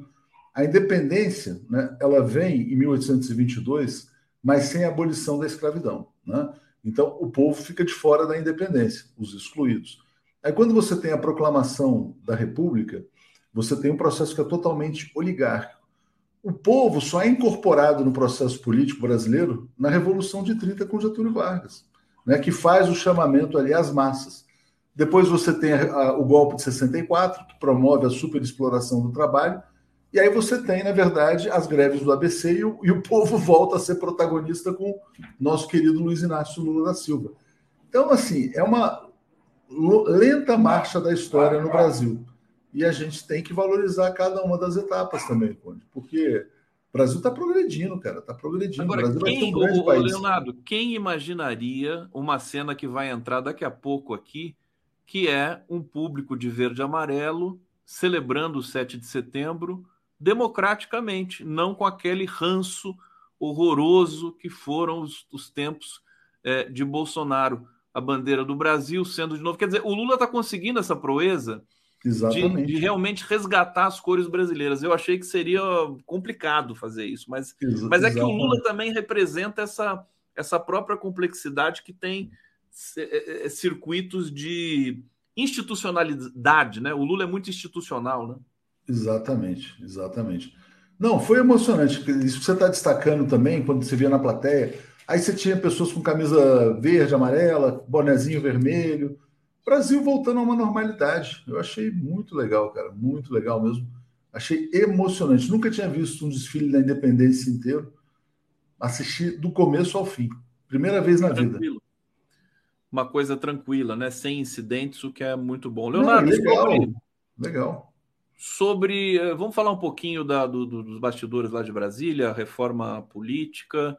É, houve ali um, ontem um certo trauma. Aliás, pela, pela saída da Ana Moser, que é uma figura que era muito admirada dentro do próprio Partido dos Trabalhadores e tudo mais, para encaixar é, o PP e o Republicanos. Agora, o Tarcísio de Freitas faz parte do governo Lula, Leonardo Atur. Acho que o Márcio França publicou isso para tirar um sarro, né? De, não, veja bem, agora trouxemos o. O Tarcísio, na verdade, ele não existe sem o Bolsonaro, né?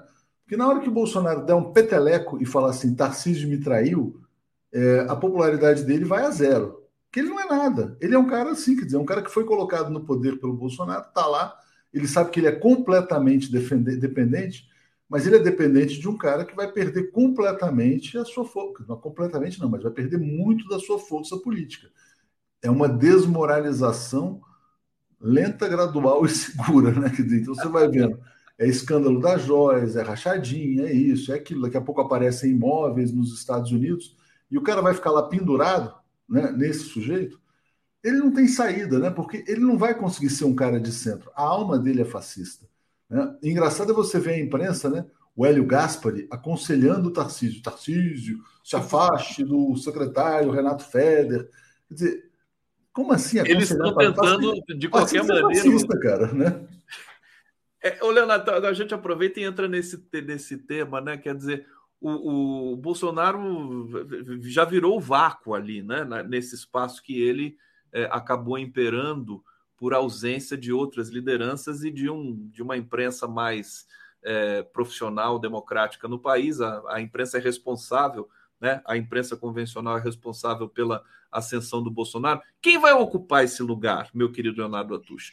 Não, não, é importante eu, eu, que alguém democrático... O Bolsonaro não vai passar para ninguém. Eu acho que o Bolsonaro não vai transferir o capital político dele para ninguém. Né? Se ele continuar inelegível, que eu acho que é a tendência, no máximo, no máximo, ele transfere ou para Michele ou para um dos filhos, mas não vai passar para Zema, para Tarcísio. E por que, que ele não transfere cedo? Né? Porque é, enquanto ele não transfere, ele fica com esses caras todos pendurados, né? bajulando a figura. Mas ele não vai levantar a bola de Tarcísio, de Zema, de ninguém. Tanto que, eu acho que inclusive a mídia já percebeu isso, Conde, que já viu, ah, o Bolsonaro não vai passar a bola, vamos tentar levantar o Aécio, vamos tentar levantar alguém que possa Verdade, ser... tentaram Nossa, ressuscitar o Aécio Neves. Tentaram ressuscitar o Aécio até, né? Que é, é incrível, né? É. É, falta, falta é, é, condições. A, a, a, direita e a imprensa convencional, eles estão meio perdidos nesse momento, tão confusos, né? tão acuados, confusos. o que é perigoso também. E é perigoso. E eles não podem também, cara, romper com o Lula né, nesse momento, porque o Lula está bem, a pesquisa IPEC foi muito boa, a popularidade está crescendo. É, enfim, quer dizer, o Lula está conseguindo avançar. E o Lula é muito habilidoso, né? Aí ele vai, concilia, faz uma concessão aqui e acolá, entrega esse tal desse ministério para o Fufuca, todo mundo fica insatisfeito, mas, sabe, essa crise não, não vai ter uma grande dimensão. Né? Leonardo coisa... Atushi, tem muitas mensagens aqui, eu vou ter que vamos ler, vamos... muitas que são para você. É, e depois eu quero fazer uma pergunta de um milhão de yuans para você. Maria Celina Pereira de Carvalho, todo carinho com o Léo Atush, porque ele é um líder muito inteligente, capaz de reunir muita gente boa na imprensa, liberta Uh, mas a gente também gosta de você, Conde. Tá, então tá aqui. Ó. Tá aqui, né, Conde? Tá aqui. Só gosta do Léo? Como assim? Aí é sacanagem, né? Sacanagem. O Sem Brasil. Lula é o maior, está mudando o mundo para melhor. Sérgio Capilé, não sejamos ingênuos, história poderá ser reescrita, sempre pode, verdade. Ah, mas para transformar o Lula, tirar do Lula a condição de herói não tem mais é, jeito. É, agora não dá. Agora já é foi preso e já voltou. Nesse Se ele caso, morrido na cadeia, como era o plano de algumas figuras, aí até daria para disputar, mas agora não dá mais. Ana Maria, Ana Márcia Micho, Lula, obrigada por o 7 de setembro democrático de novo. Obrigado a Tux pelo 247. Beijos, Conde. Ah, você viu, ganhei beijo agora. Ah, ganhou um beijinho, hein? É, Sérgio Capilé, Aldo Rebelo tem boa oratória e ideias antiquadas. É, Cláudio Montenegro, Cláudia Montenegro, ao invés de detonar o 7 de setembro, devemos nos, temos de nos apropriar comparadas com nossos símbolos folclóricos de identidade, transformar em grande festa. Representa a nossa ruptura e colonizador. Ruptura com o colonizador. É uma data civil, é, não existia exército na época. Uh... Mais ou menos, né? Quer dizer, como, é que, como, é, como, é que foram, né? como é que os portugueses foram expulsos? Do é, Brasil? existia. Sim, sim. Não, não, foi, não foi no tapa, né? Assim, quer dizer. Geralda Lopes aqui se tornando membro, Miriam Pereira Ramos, vocês sabem por que os cachorros não desfilaram que cachorros? Tinha previsão de desfile de cachorro? Cachorro? Não, cavalo, lá, talvez cavalo. Não, teve né? cavalo, cavalo teve. Teve cavalo. Teve, teve. cavalo. Não sei porque os cachorros não desfilaram. Hum. Leonardo, que dúvida cruel, né? Hum. É, economia, Leonardo. Que que não, tá... só, só, falar um ponto. Tinha um comentário aqui sobre o, sobre o Aldo, quer dizer, que alguém falou: ah, o Aldo é um cara de boa oratória e ideias antiquadas, né? O eixo da entrevista dele não é nem essa questão da independência. Ele fala o seguinte: quer dizer, que um lado da chamada esquerda é, trata a questão nacional como algo antiquado, né? e acha que a questão nacional é concorrente da causa democrática, identitária, o que seja. Né? Ele fala que, na verdade, a causa, a causa nacional tem que ter sempre uma centralidade nas discussões da esquerda, porque existe toda a questão de afirmação da soberania nacional, como o próprio Lula colocou no discurso, né? Vamos ser sinceros, a entrevista que ele deu, que está aí, é muito alinhada com o próprio discurso do Lula, que é defender a soberania nacional, a exploração dos recursos naturais, dentro, obviamente, do respeito ao meio ambiente. Não tem nada assim é, de extraordinário no que ele fala, mas com uma boa oratória, de fato, aí nesse ponto a gente concorda, né? Mas era só isso, só fazer esse comentário. Tá bom, o Auler chegou de novo. Vamos, vamos trazer o Auler mais um pouquinho aqui. Fala, Imagina meu querido. Falar. Diga, Auler. Oi, Conde, é o seguinte: estou aqui com três pessoas para falarem sobre a questão da saúde pública. Estou aqui com a Paula, que é há dois ou três anos trabalhando na saúde, a Iane, que também é nova na saúde, e a Regina, que é conselheira de saúde, há mais de 30 anos luta pela saúde todas lutam pela mesma coisa, contra a terceirização da saúde, principalmente aqui no Rio de Janeiro. Vamos ouvir a experiência da Regina como conselheira e militante pela saúde pública há 30 anos. Fala. Estamos no SUS, trabalhamos na luta pelo SUS, porque o SUS precisa ser e contemplar o que foi contemplado pela oitava Conferência Nacional de Saúde, principalmente da universalidade, integralidade do cuidar e participação social. Controle social, sim. E nós merecemos isso. Por isso que existem conselhos, por isso que existe a conferência. Hoje nós estamos brigando e lutando contra a pejotização, a terceirização e quarteirização que estão dentro dos hospitais, que estão dentro da saúde pública, que, te, que não permite a Constituição, no seu artigo 198, ela fala que é complementar e não suplementar o que está sendo feito dentro das entranhas da saúde pública. No Rio de Janeiro, isso é um absurdo. Estamos no Rio de Janeiro, minha base é Rio de Janeiro, mas estou conselheira nacional de saúde pelo movimento de HIV, AIDS. Há muito tempo que eu trabalho, há 20, mais de 30 anos que eu trabalho com HIV e AIDS, e a luta continua grande, os números continuam crescendo, e não tem, não tem principalmente leitos no Rio de Janeiro, mesmo com 11 instituições que são da iniciativa federal, não estão sendo cedidos, não está sendo respeitado para o povo do Rio de Janeiro que mora nesse estado e que deveria ter direito a esses acessos. Nós temos que lutar. Conselheira, conselheiros, conferências, população com a participação do controle social. Exerça seu controle social. Isso é o direito. É isso, Cone. É esse é o depoimento que eu é quis trazer. dos excluídos. Sensacional. Esse é o grito dos excluídos também. Faz parte. Eu não sei se a Iane quer falar a alguma saúde, coisa. Eu quero falar que a saúde é direito universal, direito de todos. Então, a privatização da saúde tira o direito garantido da população, prejudica os serviços, uberiza os trabalhadores e terceiriza e precariza ainda mais o serviço prestado à população. Então, aí SUS é nosso, ninguém tira da gente. Você quer acrescentar, Paulo? A política pública de saúde é de todo o povo brasileiro, ela é libertadora. Nós temos que nos apropriar dessa luta. Investimentos no SUS é o que nós precisamos. Não vamos abrir mão de uma saúde pública de qualidade para todos. É isso, Conde. Nós temos sede, nós temos fome de vida. É isso, e vida é SUS. Obrigado! É isso, Conde, Léo. Esse é o depoimento do grito dos excluídos pela saúde, ok? Demais. Obrigado, Marcelo. Bom feriado. Grande abraço para vocês. Que, que, fantástico. É, que trio, né, Léo? Peraí, deixa eu abrir seu áudio aqui que eu fechei. É, muito legal, muito legal essa fala. Né? Viva muito o SUS, bom. né, Léo? Viva o SUS. Viva o SUS. Zé Gotinha estava todo lá. Zé Gotinha, eu recebi, eu vi o Zé Gotinha que eu recebi vídeos da Soraya Tronic, né?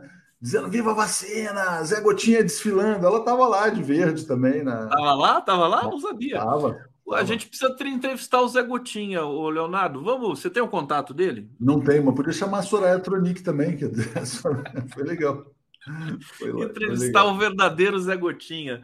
O é Miola está chegando aqui, daqui a pouco a gente vai fazer a transição. Leonardo, eu queria que você falasse. Ah, então quando, quando o Miola chegar, deixa, deixa eu ficar um minuto com ele, porque eu queria falar claro, com claro. ele sobre a, sobre a foto que a gente botou no, na tela. Eu acho importante. Muito, muito. É porque o Miola se debruça sobre esse tema. Não quer falar nada sobre economia? Eu estou tão curioso para saber. Não, sobre economia, zero, cara, a tá aprovação, tá vivendo... não sei o ah. quê, do arcabouço. Não, o Brasil vai crescer mais de 3% esse ano. Entrevistei o Paulo Nogueira Batista Júnior, vai ser fato importante. Vai fechar o ano com um crescimento próximo a 3, 3,5%, uma inflação muito baixa, na casa de 4,5%, 5%. O desemprego vai cair para mais ou menos 7%. O índice de confiança do consumidor é o maior em nove anos. Então, o Lula sabe fazer, isso é um fato. Qual que é o modelo Lula? Botar dinheiro na mão de quem, de quem mais precisa. Por quê? Porque esse dinheiro volta rápido para a economia. Bom dia, Miola, sensacional. O Conde me pediu para falar sobre economia, estou dando só um pitaco aqui. Então, só dar um oi para o Miola. Tudo bem, Miola? Um abraço, bom dia. Prazer te ver. Prazer cê, te ver. Você quer mostrar aquela foto para o Miola? Eu vou pegar aqui. Não, não, é... eu te dou o link aqui no WhatsApp aqui já. Já estou te mandando aqui. Me ó, manda, me manda. Para a gente falar sobre essa imagem que é simbólica no dia de hoje, né? Mas o. Então a economia realmente está bem. Agora, para a economia avançar, qual que é o grande impasse econômico? Né? Uh, o Brasil pôde colocar o dinheiro na mão do povo porque está na PEC de transição. Né? Tem um orçamento mais folgado do que aparentemente o orçamento do ano que vem. O orçamento do ano que vem ele vai ser garantido a partir de ganhos de arrecadação. E o grande, a grande indagação é Fufuca, Silvio não sei o quê, agora que o Lula entregou esses ministérios para o Centrão, eles vão entregar os ganhos de, de arrecadação, a taxação dos super ricos, etc., tenho minhas dúvidas, né? Então, essa é a questão. Lula entregou dois ministérios. O Arthur Lira vai entregar ou ele vai defender o bolso dos bilionários? Então, a gente está nesse momento de grande impasse e disso depende o orçamento do ano que vem, o PAC e tudo mais, né? Mas basicamente era esse meu pitaco aí. Não, mas você queria falar com o Miola sobre essa foto. Vamos, a, Isso, vamos botar a foto. Tá aqui, tá, tá na tela. O, o, Miola pode abrir o microfone? E aí, Miola, e esse momento? Quer dizer, como é que você vê? É, lógico, a gente, você, Miola, sempre cobrou a punição aos militares, etc. Mas o próprio Paulo Pimenta fez uma fala hoje e nos mandou dizendo: é, o 7 de setembro celebra o papel dos militares na nossa independência, etc. e tal. É um 7 de setembro da conciliação, né? Vamos ouvir o Miola. Tem, tem uma certa mistificação dessa data para início de conversa, né, Leonardo? Que é uma, enfim, é um simulacro de independência do nosso país. Segundo os, os, os militares, não estão vinculados à, à independência né, da nossa, do nosso país enquanto uma colônia. Né? Mas o que, que eu acho assim? Né? Eu, eu, acho que isso é um dia o esforço do governo era no sentido de, é, é digamos, de evitar essa hiperpolitização em relação à data de 7 de setembro, né? apaziguar ainda mais a relação com os militares, né? E, e, e, em certo sentido, digamos, normalizar isso, que, do meu ponto de vista, não deveria ser nem uma parada militar, não é? é uma data cívica nacional e deveria ser um evento cívico de celebração. É? Muito embora eu, particularmente, acho que 7 de setembro ele não tem, não tem uma significação que nós, historicamente, estamos dando. Eu acho que o problema central com os militares ele persiste. é? Eu sou, é, é, de um, digamos, de uma de uma perspectiva de análise que entendo juntamente com eh, vários estudiosos, especialmente o professor Manuel Domingos Neto, que inclusive eh, eh, lançou recentemente um livro sobre a reforma militar, mas eu entendo, assim como ele, que nós temos uma pendência é, central em relação aos militares de não eh, promover um conjunto de medidas que deveriam ser promovidas no sentido de dignificar a função militar eh, no nosso país, de resgatar o papel das Forças Armadas à luz da sua missão exclusiva e fundamental, que é cuidar da defesa nacional, né, e afastá-los inteiramente né, do processo político nacional.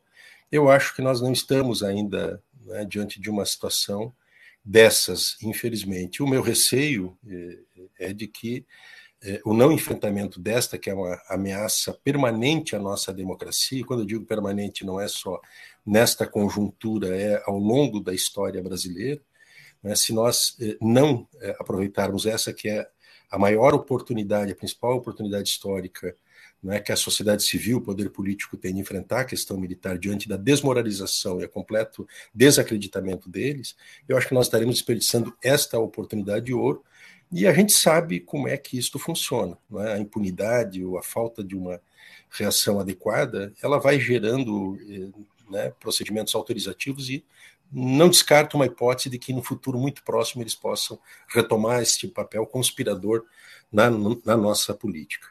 Eu, eu, tendo a concordar com você, mas só para fechar, e vou deixar vocês aqui, quando a gente olha para a imagem de hoje, para o dia de hoje, é só para deixar a provocação no ar para o Miola a tendência não é essa do desejo que você acaba de expressar. Né? A tendência parece ser a tendência da conciliação, do acordo, bem na lógica brasileira. Né? Então, vou estar vou, vou tá ouvindo aqui, vou sair, mas vou deixar a bola levantada para o Miola. Léo, obrigado. Obrigado, viu? Leonardo. Um abraço grande para ti. Bom descanso aí, bom Prazer te encontrar, meu amigo. Valeu. Até mais. Tá aí, vamos seguir aqui com o nosso querido Jefferson Mello. Então, fica a provocação do Leonardo para você avançar mais um pouco nisso. Eu confesso que a foto é eloquente, né? Aquela foto das, das mãos ali, dos militares e tudo mais. Toda essa, toda essa é, re, representação, né? Eu ia falar teatro, mas é, não teatro, sei se é muita maldade teatro. da minha parte. É, concordo com você da, da, da, de ser uma data problemática, né, do ponto de vista é. histórico, institucional, mas é. a gente percebe que o Lula ele joga com isso, né? Ele não se importa muito de, de fazer, é, inclusive de emprestar o prestígio dele agora para as Forças Armadas, cujo prestígio está na lama. Miola, querido, Bem. fala mais um pouco sobre isso para a gente. Eu, é, por, existe a, a essência e a aparência. Né? A aparência, que é essa representação teatral, na forma de uma fotografia, né, ela, ela tem esse significado né, de uma harmonização, de um apaziguamento. Né? Agora, na essência desta relação com os militares, né, e eu não falo somente do, eh, da relação eh, privada né, do presidente Lula ou do Partido dos Trabalhadores com os militares, é, mas eu falo desta é, é, tensão permanente que existe é, da sociedade civil, do poder político, ou seja, Congresso e representação parlamentar, em relação aos militares. E esta relação ela é uma relação conflitiva. É? Por que, que ela é conflitiva? Porque os militares eles têm ambições nada nobres, nada republicanas. Né? Eles se consideram uma espécie de um poder moderador um poder próprio ao lado do legislativo, do executivo, tem um poder militar. Né? E enquanto a né, expressão disto que é um delírio né, de se considerar um poder moderador ou, ou, tutores da nossa democracia, eles almejam um projeto próprio de poder, e esse projeto próprio de poder militar ele é contraditório, ele é antagônico não é, com um ideal de uma sociedade no regime civil. Então, essa tensão na nossa realidade, nós não estamos falando aqui em abstrato, né? Gustavo, porque a questão militar, né, em grande parte dos países do mundo, ela está resolvida. Eles têm o seu lugar devidamente né, identificado.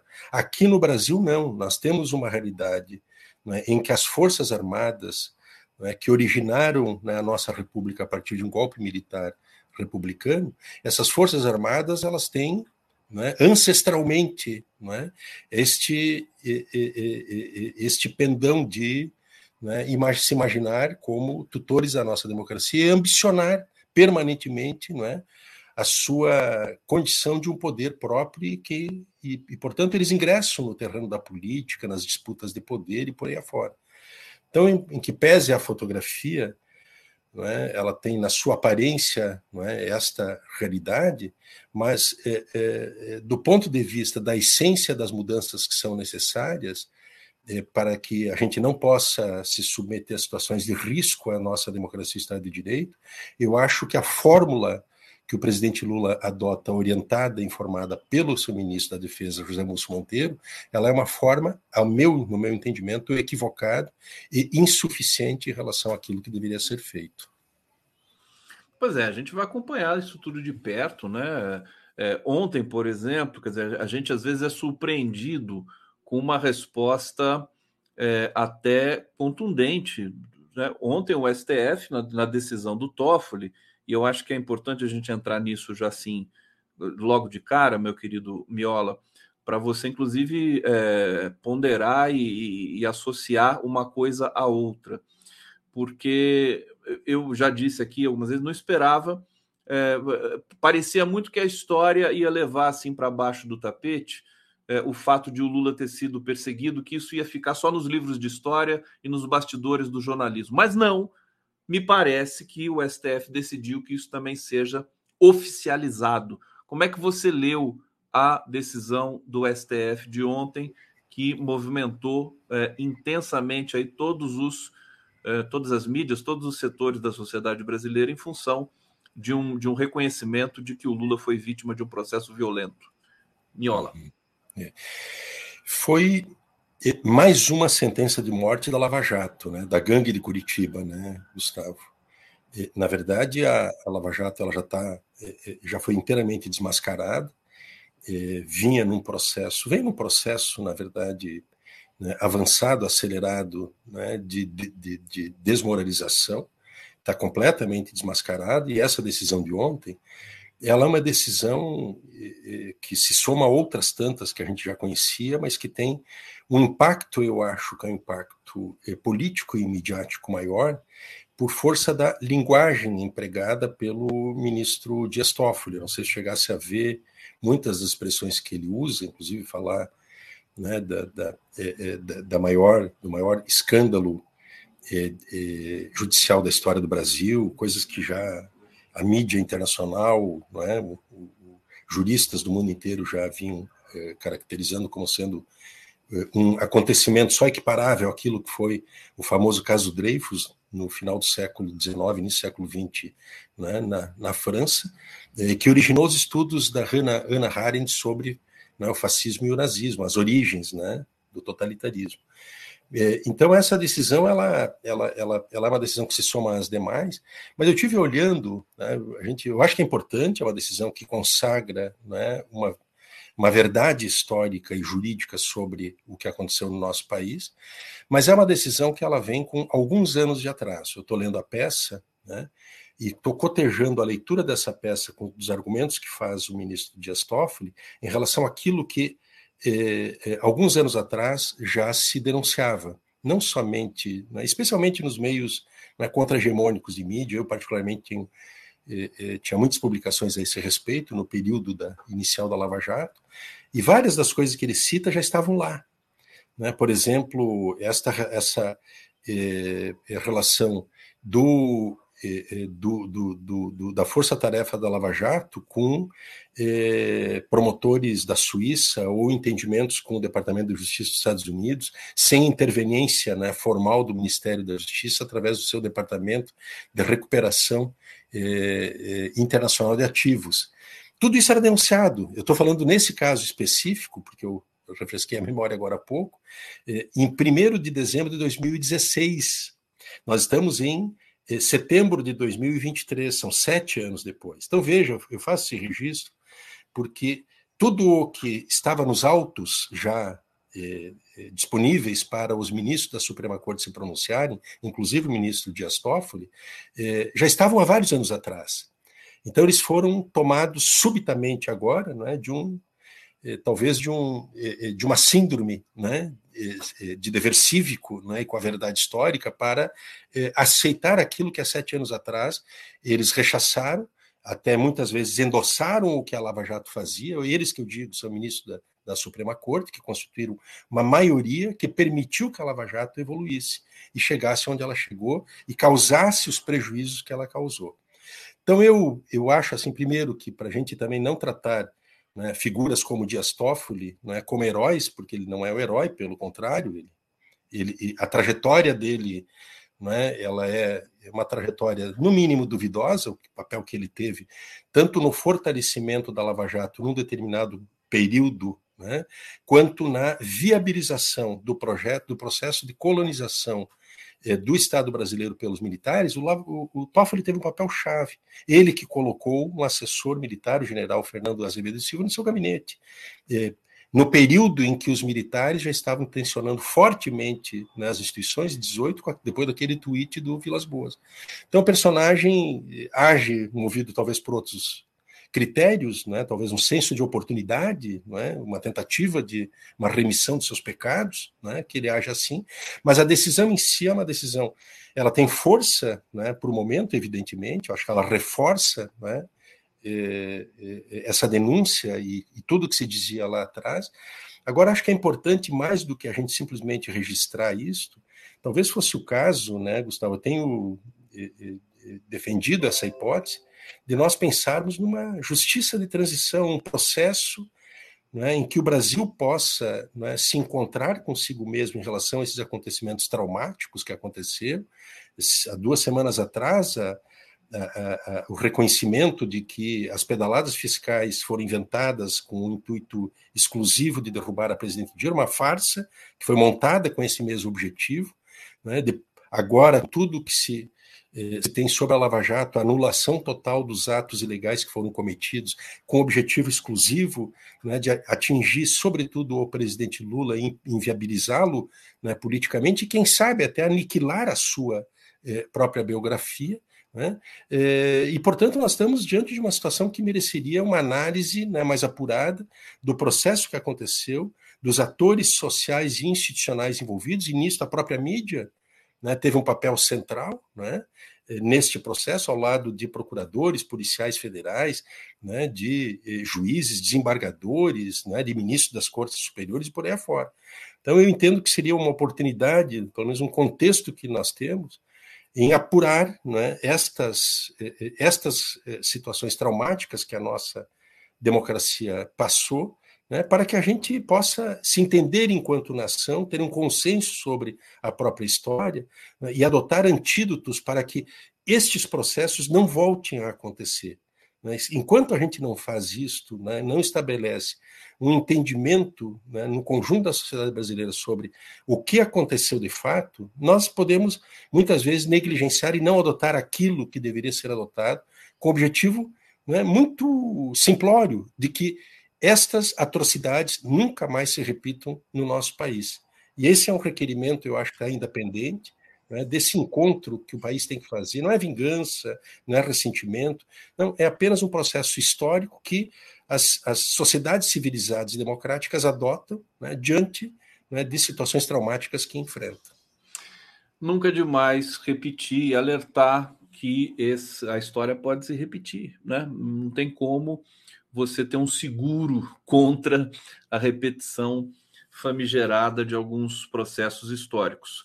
É, Miola, o pessoal está muito atento aqui ao que você está falando, importante o que você está falando aqui, nos detalhes, é, na, na, ponderando sobre. No, no, eu acho que assim vai ser muito difícil existir uma empolgação. Ah, agora as Forças Armadas estão na casinha e tudo mais, né? Eu acho que eh, a, a, sociedade já entendeu que vai ser um processo, a sociedade democrática já entendeu que vai ser um processo com seus riscos é, e que o Lula tem o estilo dele de, de dar o start nesse processo, né? É, que é um, ele não gosta de rupturas, como a gente é, reconhece. Deixa eu trazer aqui comentários do nosso público, Sérgio Capilé. O 7 de setembro poderia ser comemorado com a festa dos estados. É, Eliudson Souza, concordo contigo, Léo. Deus tem usado Lula para corrigir a história do mundo. Alexandre Desidério, grande Leonardo 247 a Resistência, Conde, estou tentando ler a carta da sua fachada. Tá aqui é um trechinho da carta do Lula, né? É, Hussein Brasil, oficiais pagam 600 por mês de aluguel de mansões em Brasília é, 600 reais, é, eles, bom, é, é subsidiado para eles. Você conhece essa história? Ou... Não sei. Eles têm, têm, têm, um, têm a Vila Militar, né, com casas, não sei se está se referindo a isso, né, que eles residem né, em habitações é, do Estado brasileiro, do Exército, né? E talvez o valor simbólico de pagamento de aluguel seja esse mesmo, mas eu desconheço. O, Miola, deixa eu mostrar aqui um vídeo que o Hussein me mandou no Twitter, que é o Lula comendo jabuticaba do pé que ele plantou há 16 anos atrás. Vamos ver juntos esse aqui, ó. Olha que maravilha!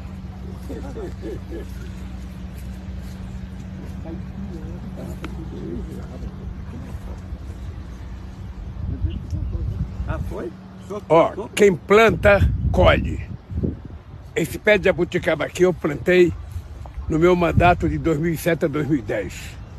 E precisei vir aqui para comer a minha jabuticaba.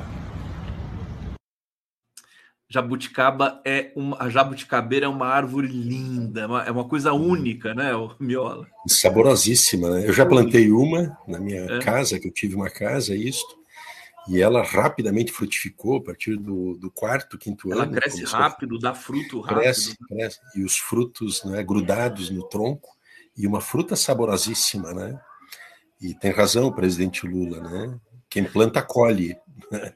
e essa paciência histórica. Então, até preferiria que o presidente Lula também semeasse agora as condições para que a gente possa colher no futuro maiores garantias você não acha que nossa ele, democracia. Que ele está semeando? Você, você não, não, não, não acha que ele está semeando? Não, eu acho que sim, Gustavo. Quando a gente faz aqui registros e apontamentos críticos, isso não é, não, não pode ser tomado como ataques ou uma oposição ao governo. Isso é um governo que tem um papel histórico central, é chave. Sem a eleição do presidente Lula, nós estaríamos hoje no breu, num precipício né? Hoje nós estamos na borda do precipício porque eh, esta tensão permanente com a extrema-direita não acabou, mas nós saímos de uma escuridão brutal, estamos hoje num lugar é, bem posicionados diante do que estávamos, com retomada econômica, com várias questões é, que a gente possa, possa elencar aqui e que estão se encaminhando. Tem temas é, que são centrais, no entanto, e, e que as escolhas que estão sendo adotadas né, elas talvez não sejam as melhores escolhas para fazer uma melhor semeadura e colher os melhores frutos no futuro. Em relação ao tema, por exemplo, dos militares, me passa essa sensação de que nós estamos é, é como é, é, vendo a história líquida passar por entre os dedos, desaproveitando uma oportunidade. Então, mas eu acho que, de maneira geral, o que o governo está fazendo é, digamos, uma reconstrução da nossa democracia, uma, uma reconstrução do tecido social brasileiro, né, e a reabilitação né, de várias políticas de Estado permanentes que jamais deveriam ter sido abandonadas e que estão sendo recuperadas. Então é evidente que o, o governo está fazendo, e está fazendo muita coisa, mas agora é um governo não é que senão não se desenvolve em condições normais de temperatura e pressão, e tampouco né, ele, ele, ele se desenvolve num mar, em, num, num, num céu azul tem contradições, tem limites, tem oposições. É um governo que está cercado pelas finanças, é um governo que está cercado pelos próprios militares, é um governo que está cercado por uma maioria né, de direita, extrema-direita né, e fisiológica no Congresso Nacional.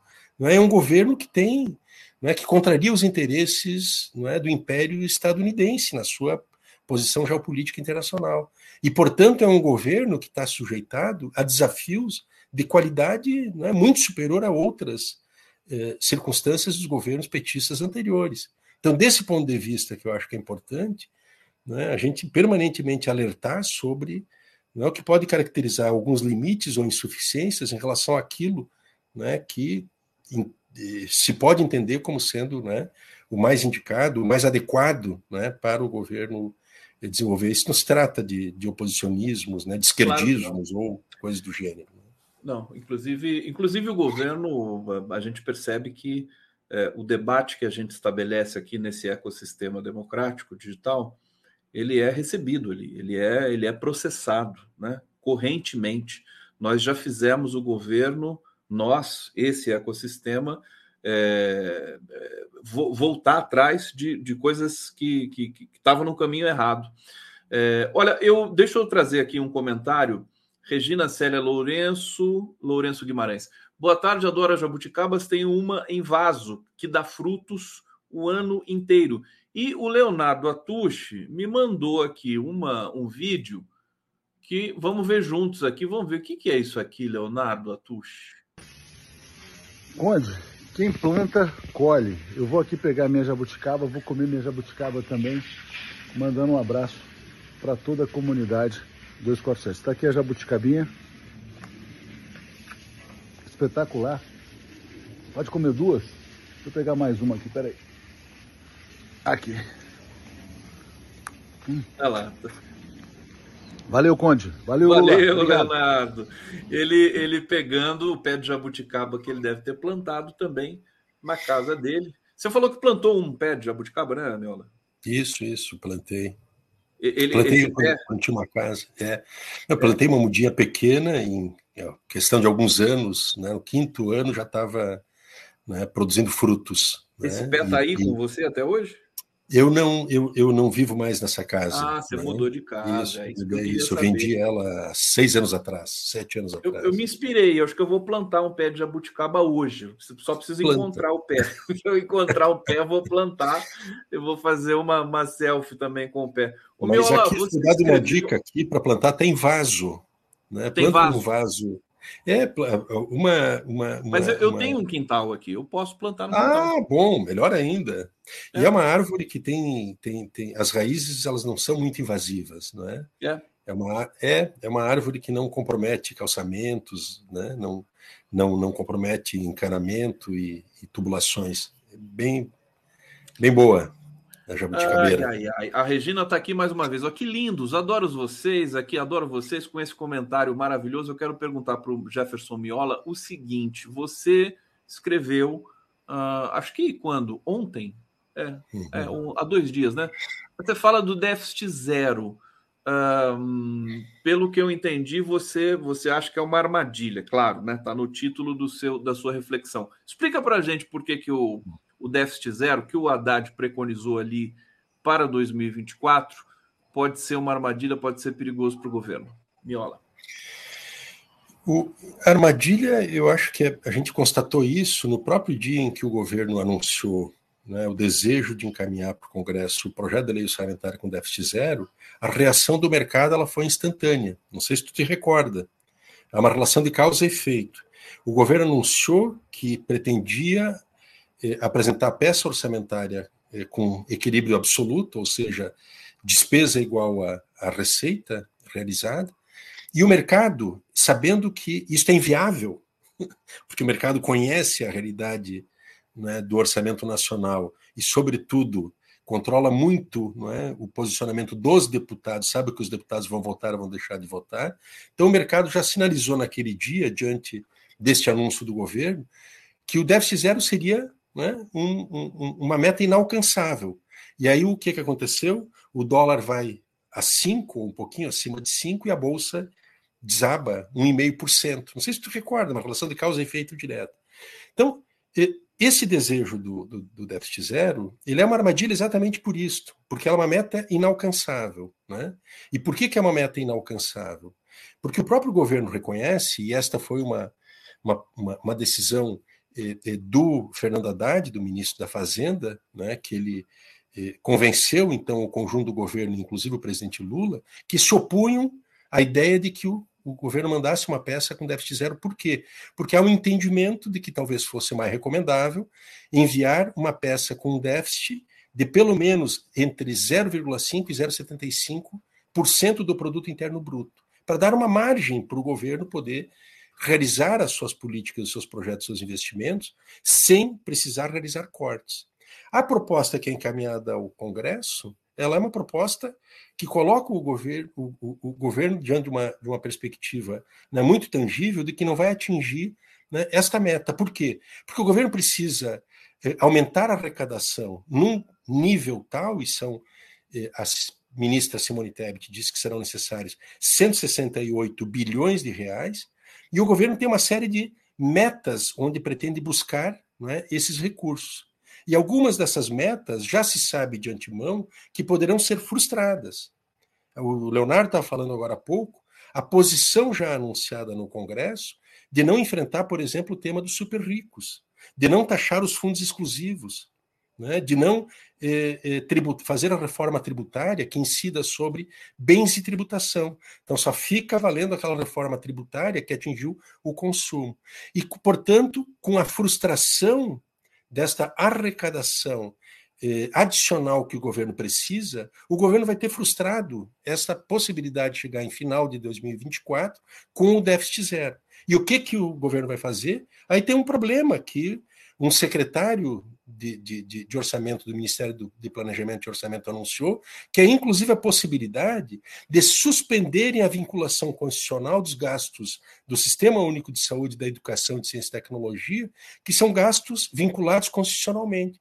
Ora, isso seria, Gustavo, me perdoe, mas um retrocesso brutal que nem mesmo o Temer e o Bolsonaro conseguiram fazer dentro do teto dos gastos.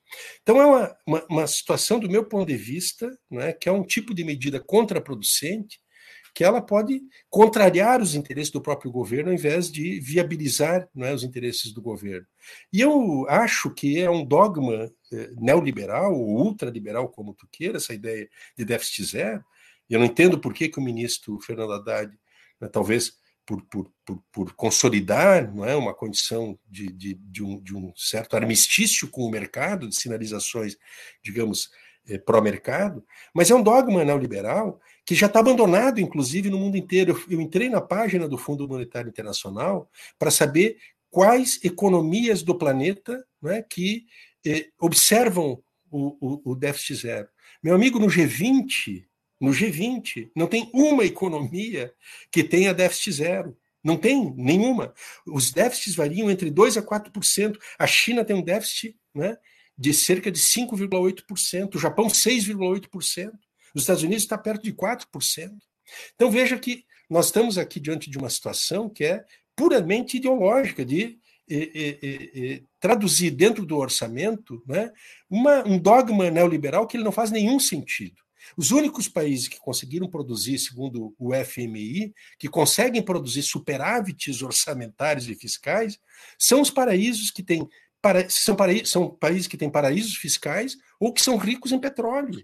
Agora, se você querer interromper a sua reflexão tão importante para a gente, você não acha que isso foi também uma, uma estratégia do Haddad para em tentar conquistar certos setores né, que, que, que, caem nessa, que gostam disso? Eu, eu até acho que isso pode ser uma sinalização para o mercado, como eu falei, buscar um armistício com o mercado, uma confiança do mercado. Entende? Eu, eu, eu acho que pode ser isto. Agora, vamos lá, Gustavo, em termos bem concretos. Ele faz esse anúncio. E aí, em, 20, em 31 de dezembro de 24, termina o exercício financeiro, faz um balanço e se constata que tem um déficit de 0,5% ou até 1% ou 2%, isso é tratado como uma tragédia, como um desastre, como uma crise econômica, como um erro de condição econômica. Está entendendo? Então, veja, o Brasil não precisa ter déficit zero para crescer. Esse crescimento que nós estamos tendo agora, é, que surpreende, inclusive, né, o crescimento que pode alcançar 3% nesse ano, ele é um crescimento que se dará com déficit fiscal e orçamentário. Qual é o problema do déficit?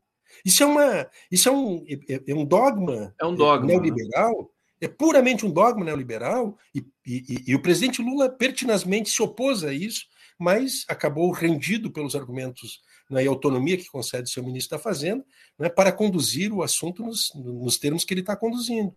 Mas é um problema real que poderá se transformar né, numa armadilha, e é desnecessário. Esse é um dogma que não o, o, as principais economias neoliberais do mundo não observam esse dogma que eles próprios tentam impor, né, ou que nós estamos tentando nos autoimpor aqui no Brasil.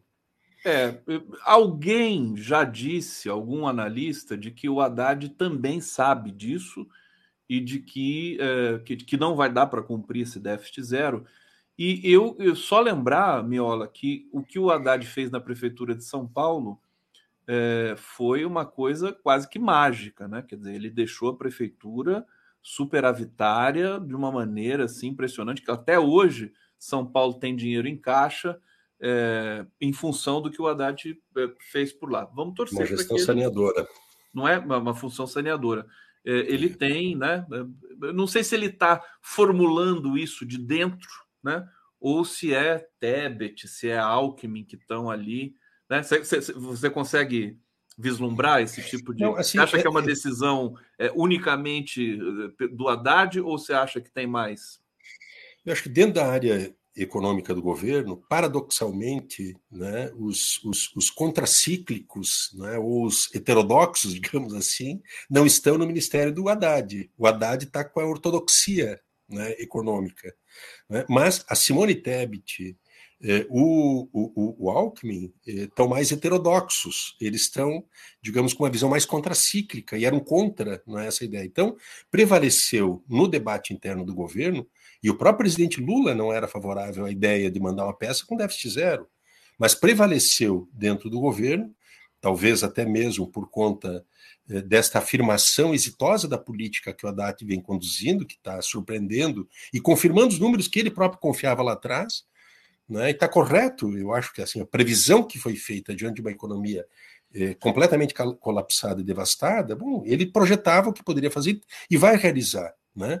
Mas esse tema ele reflete uma contradição interna do governo né? e que vence a posição eh, do, do, do, do, ministro da Fazenda. O próprio presidente, né? Não, vence a do, do Haddad e não do, do presidente. Haddad. José é. Carlos Faria está aqui, está dizendo: Miola disse que o Brasil estava à beira do abismo, ainda bem que não deu um passo à frente, como disseram, como disseram os militares, para justificar o golpe de 64.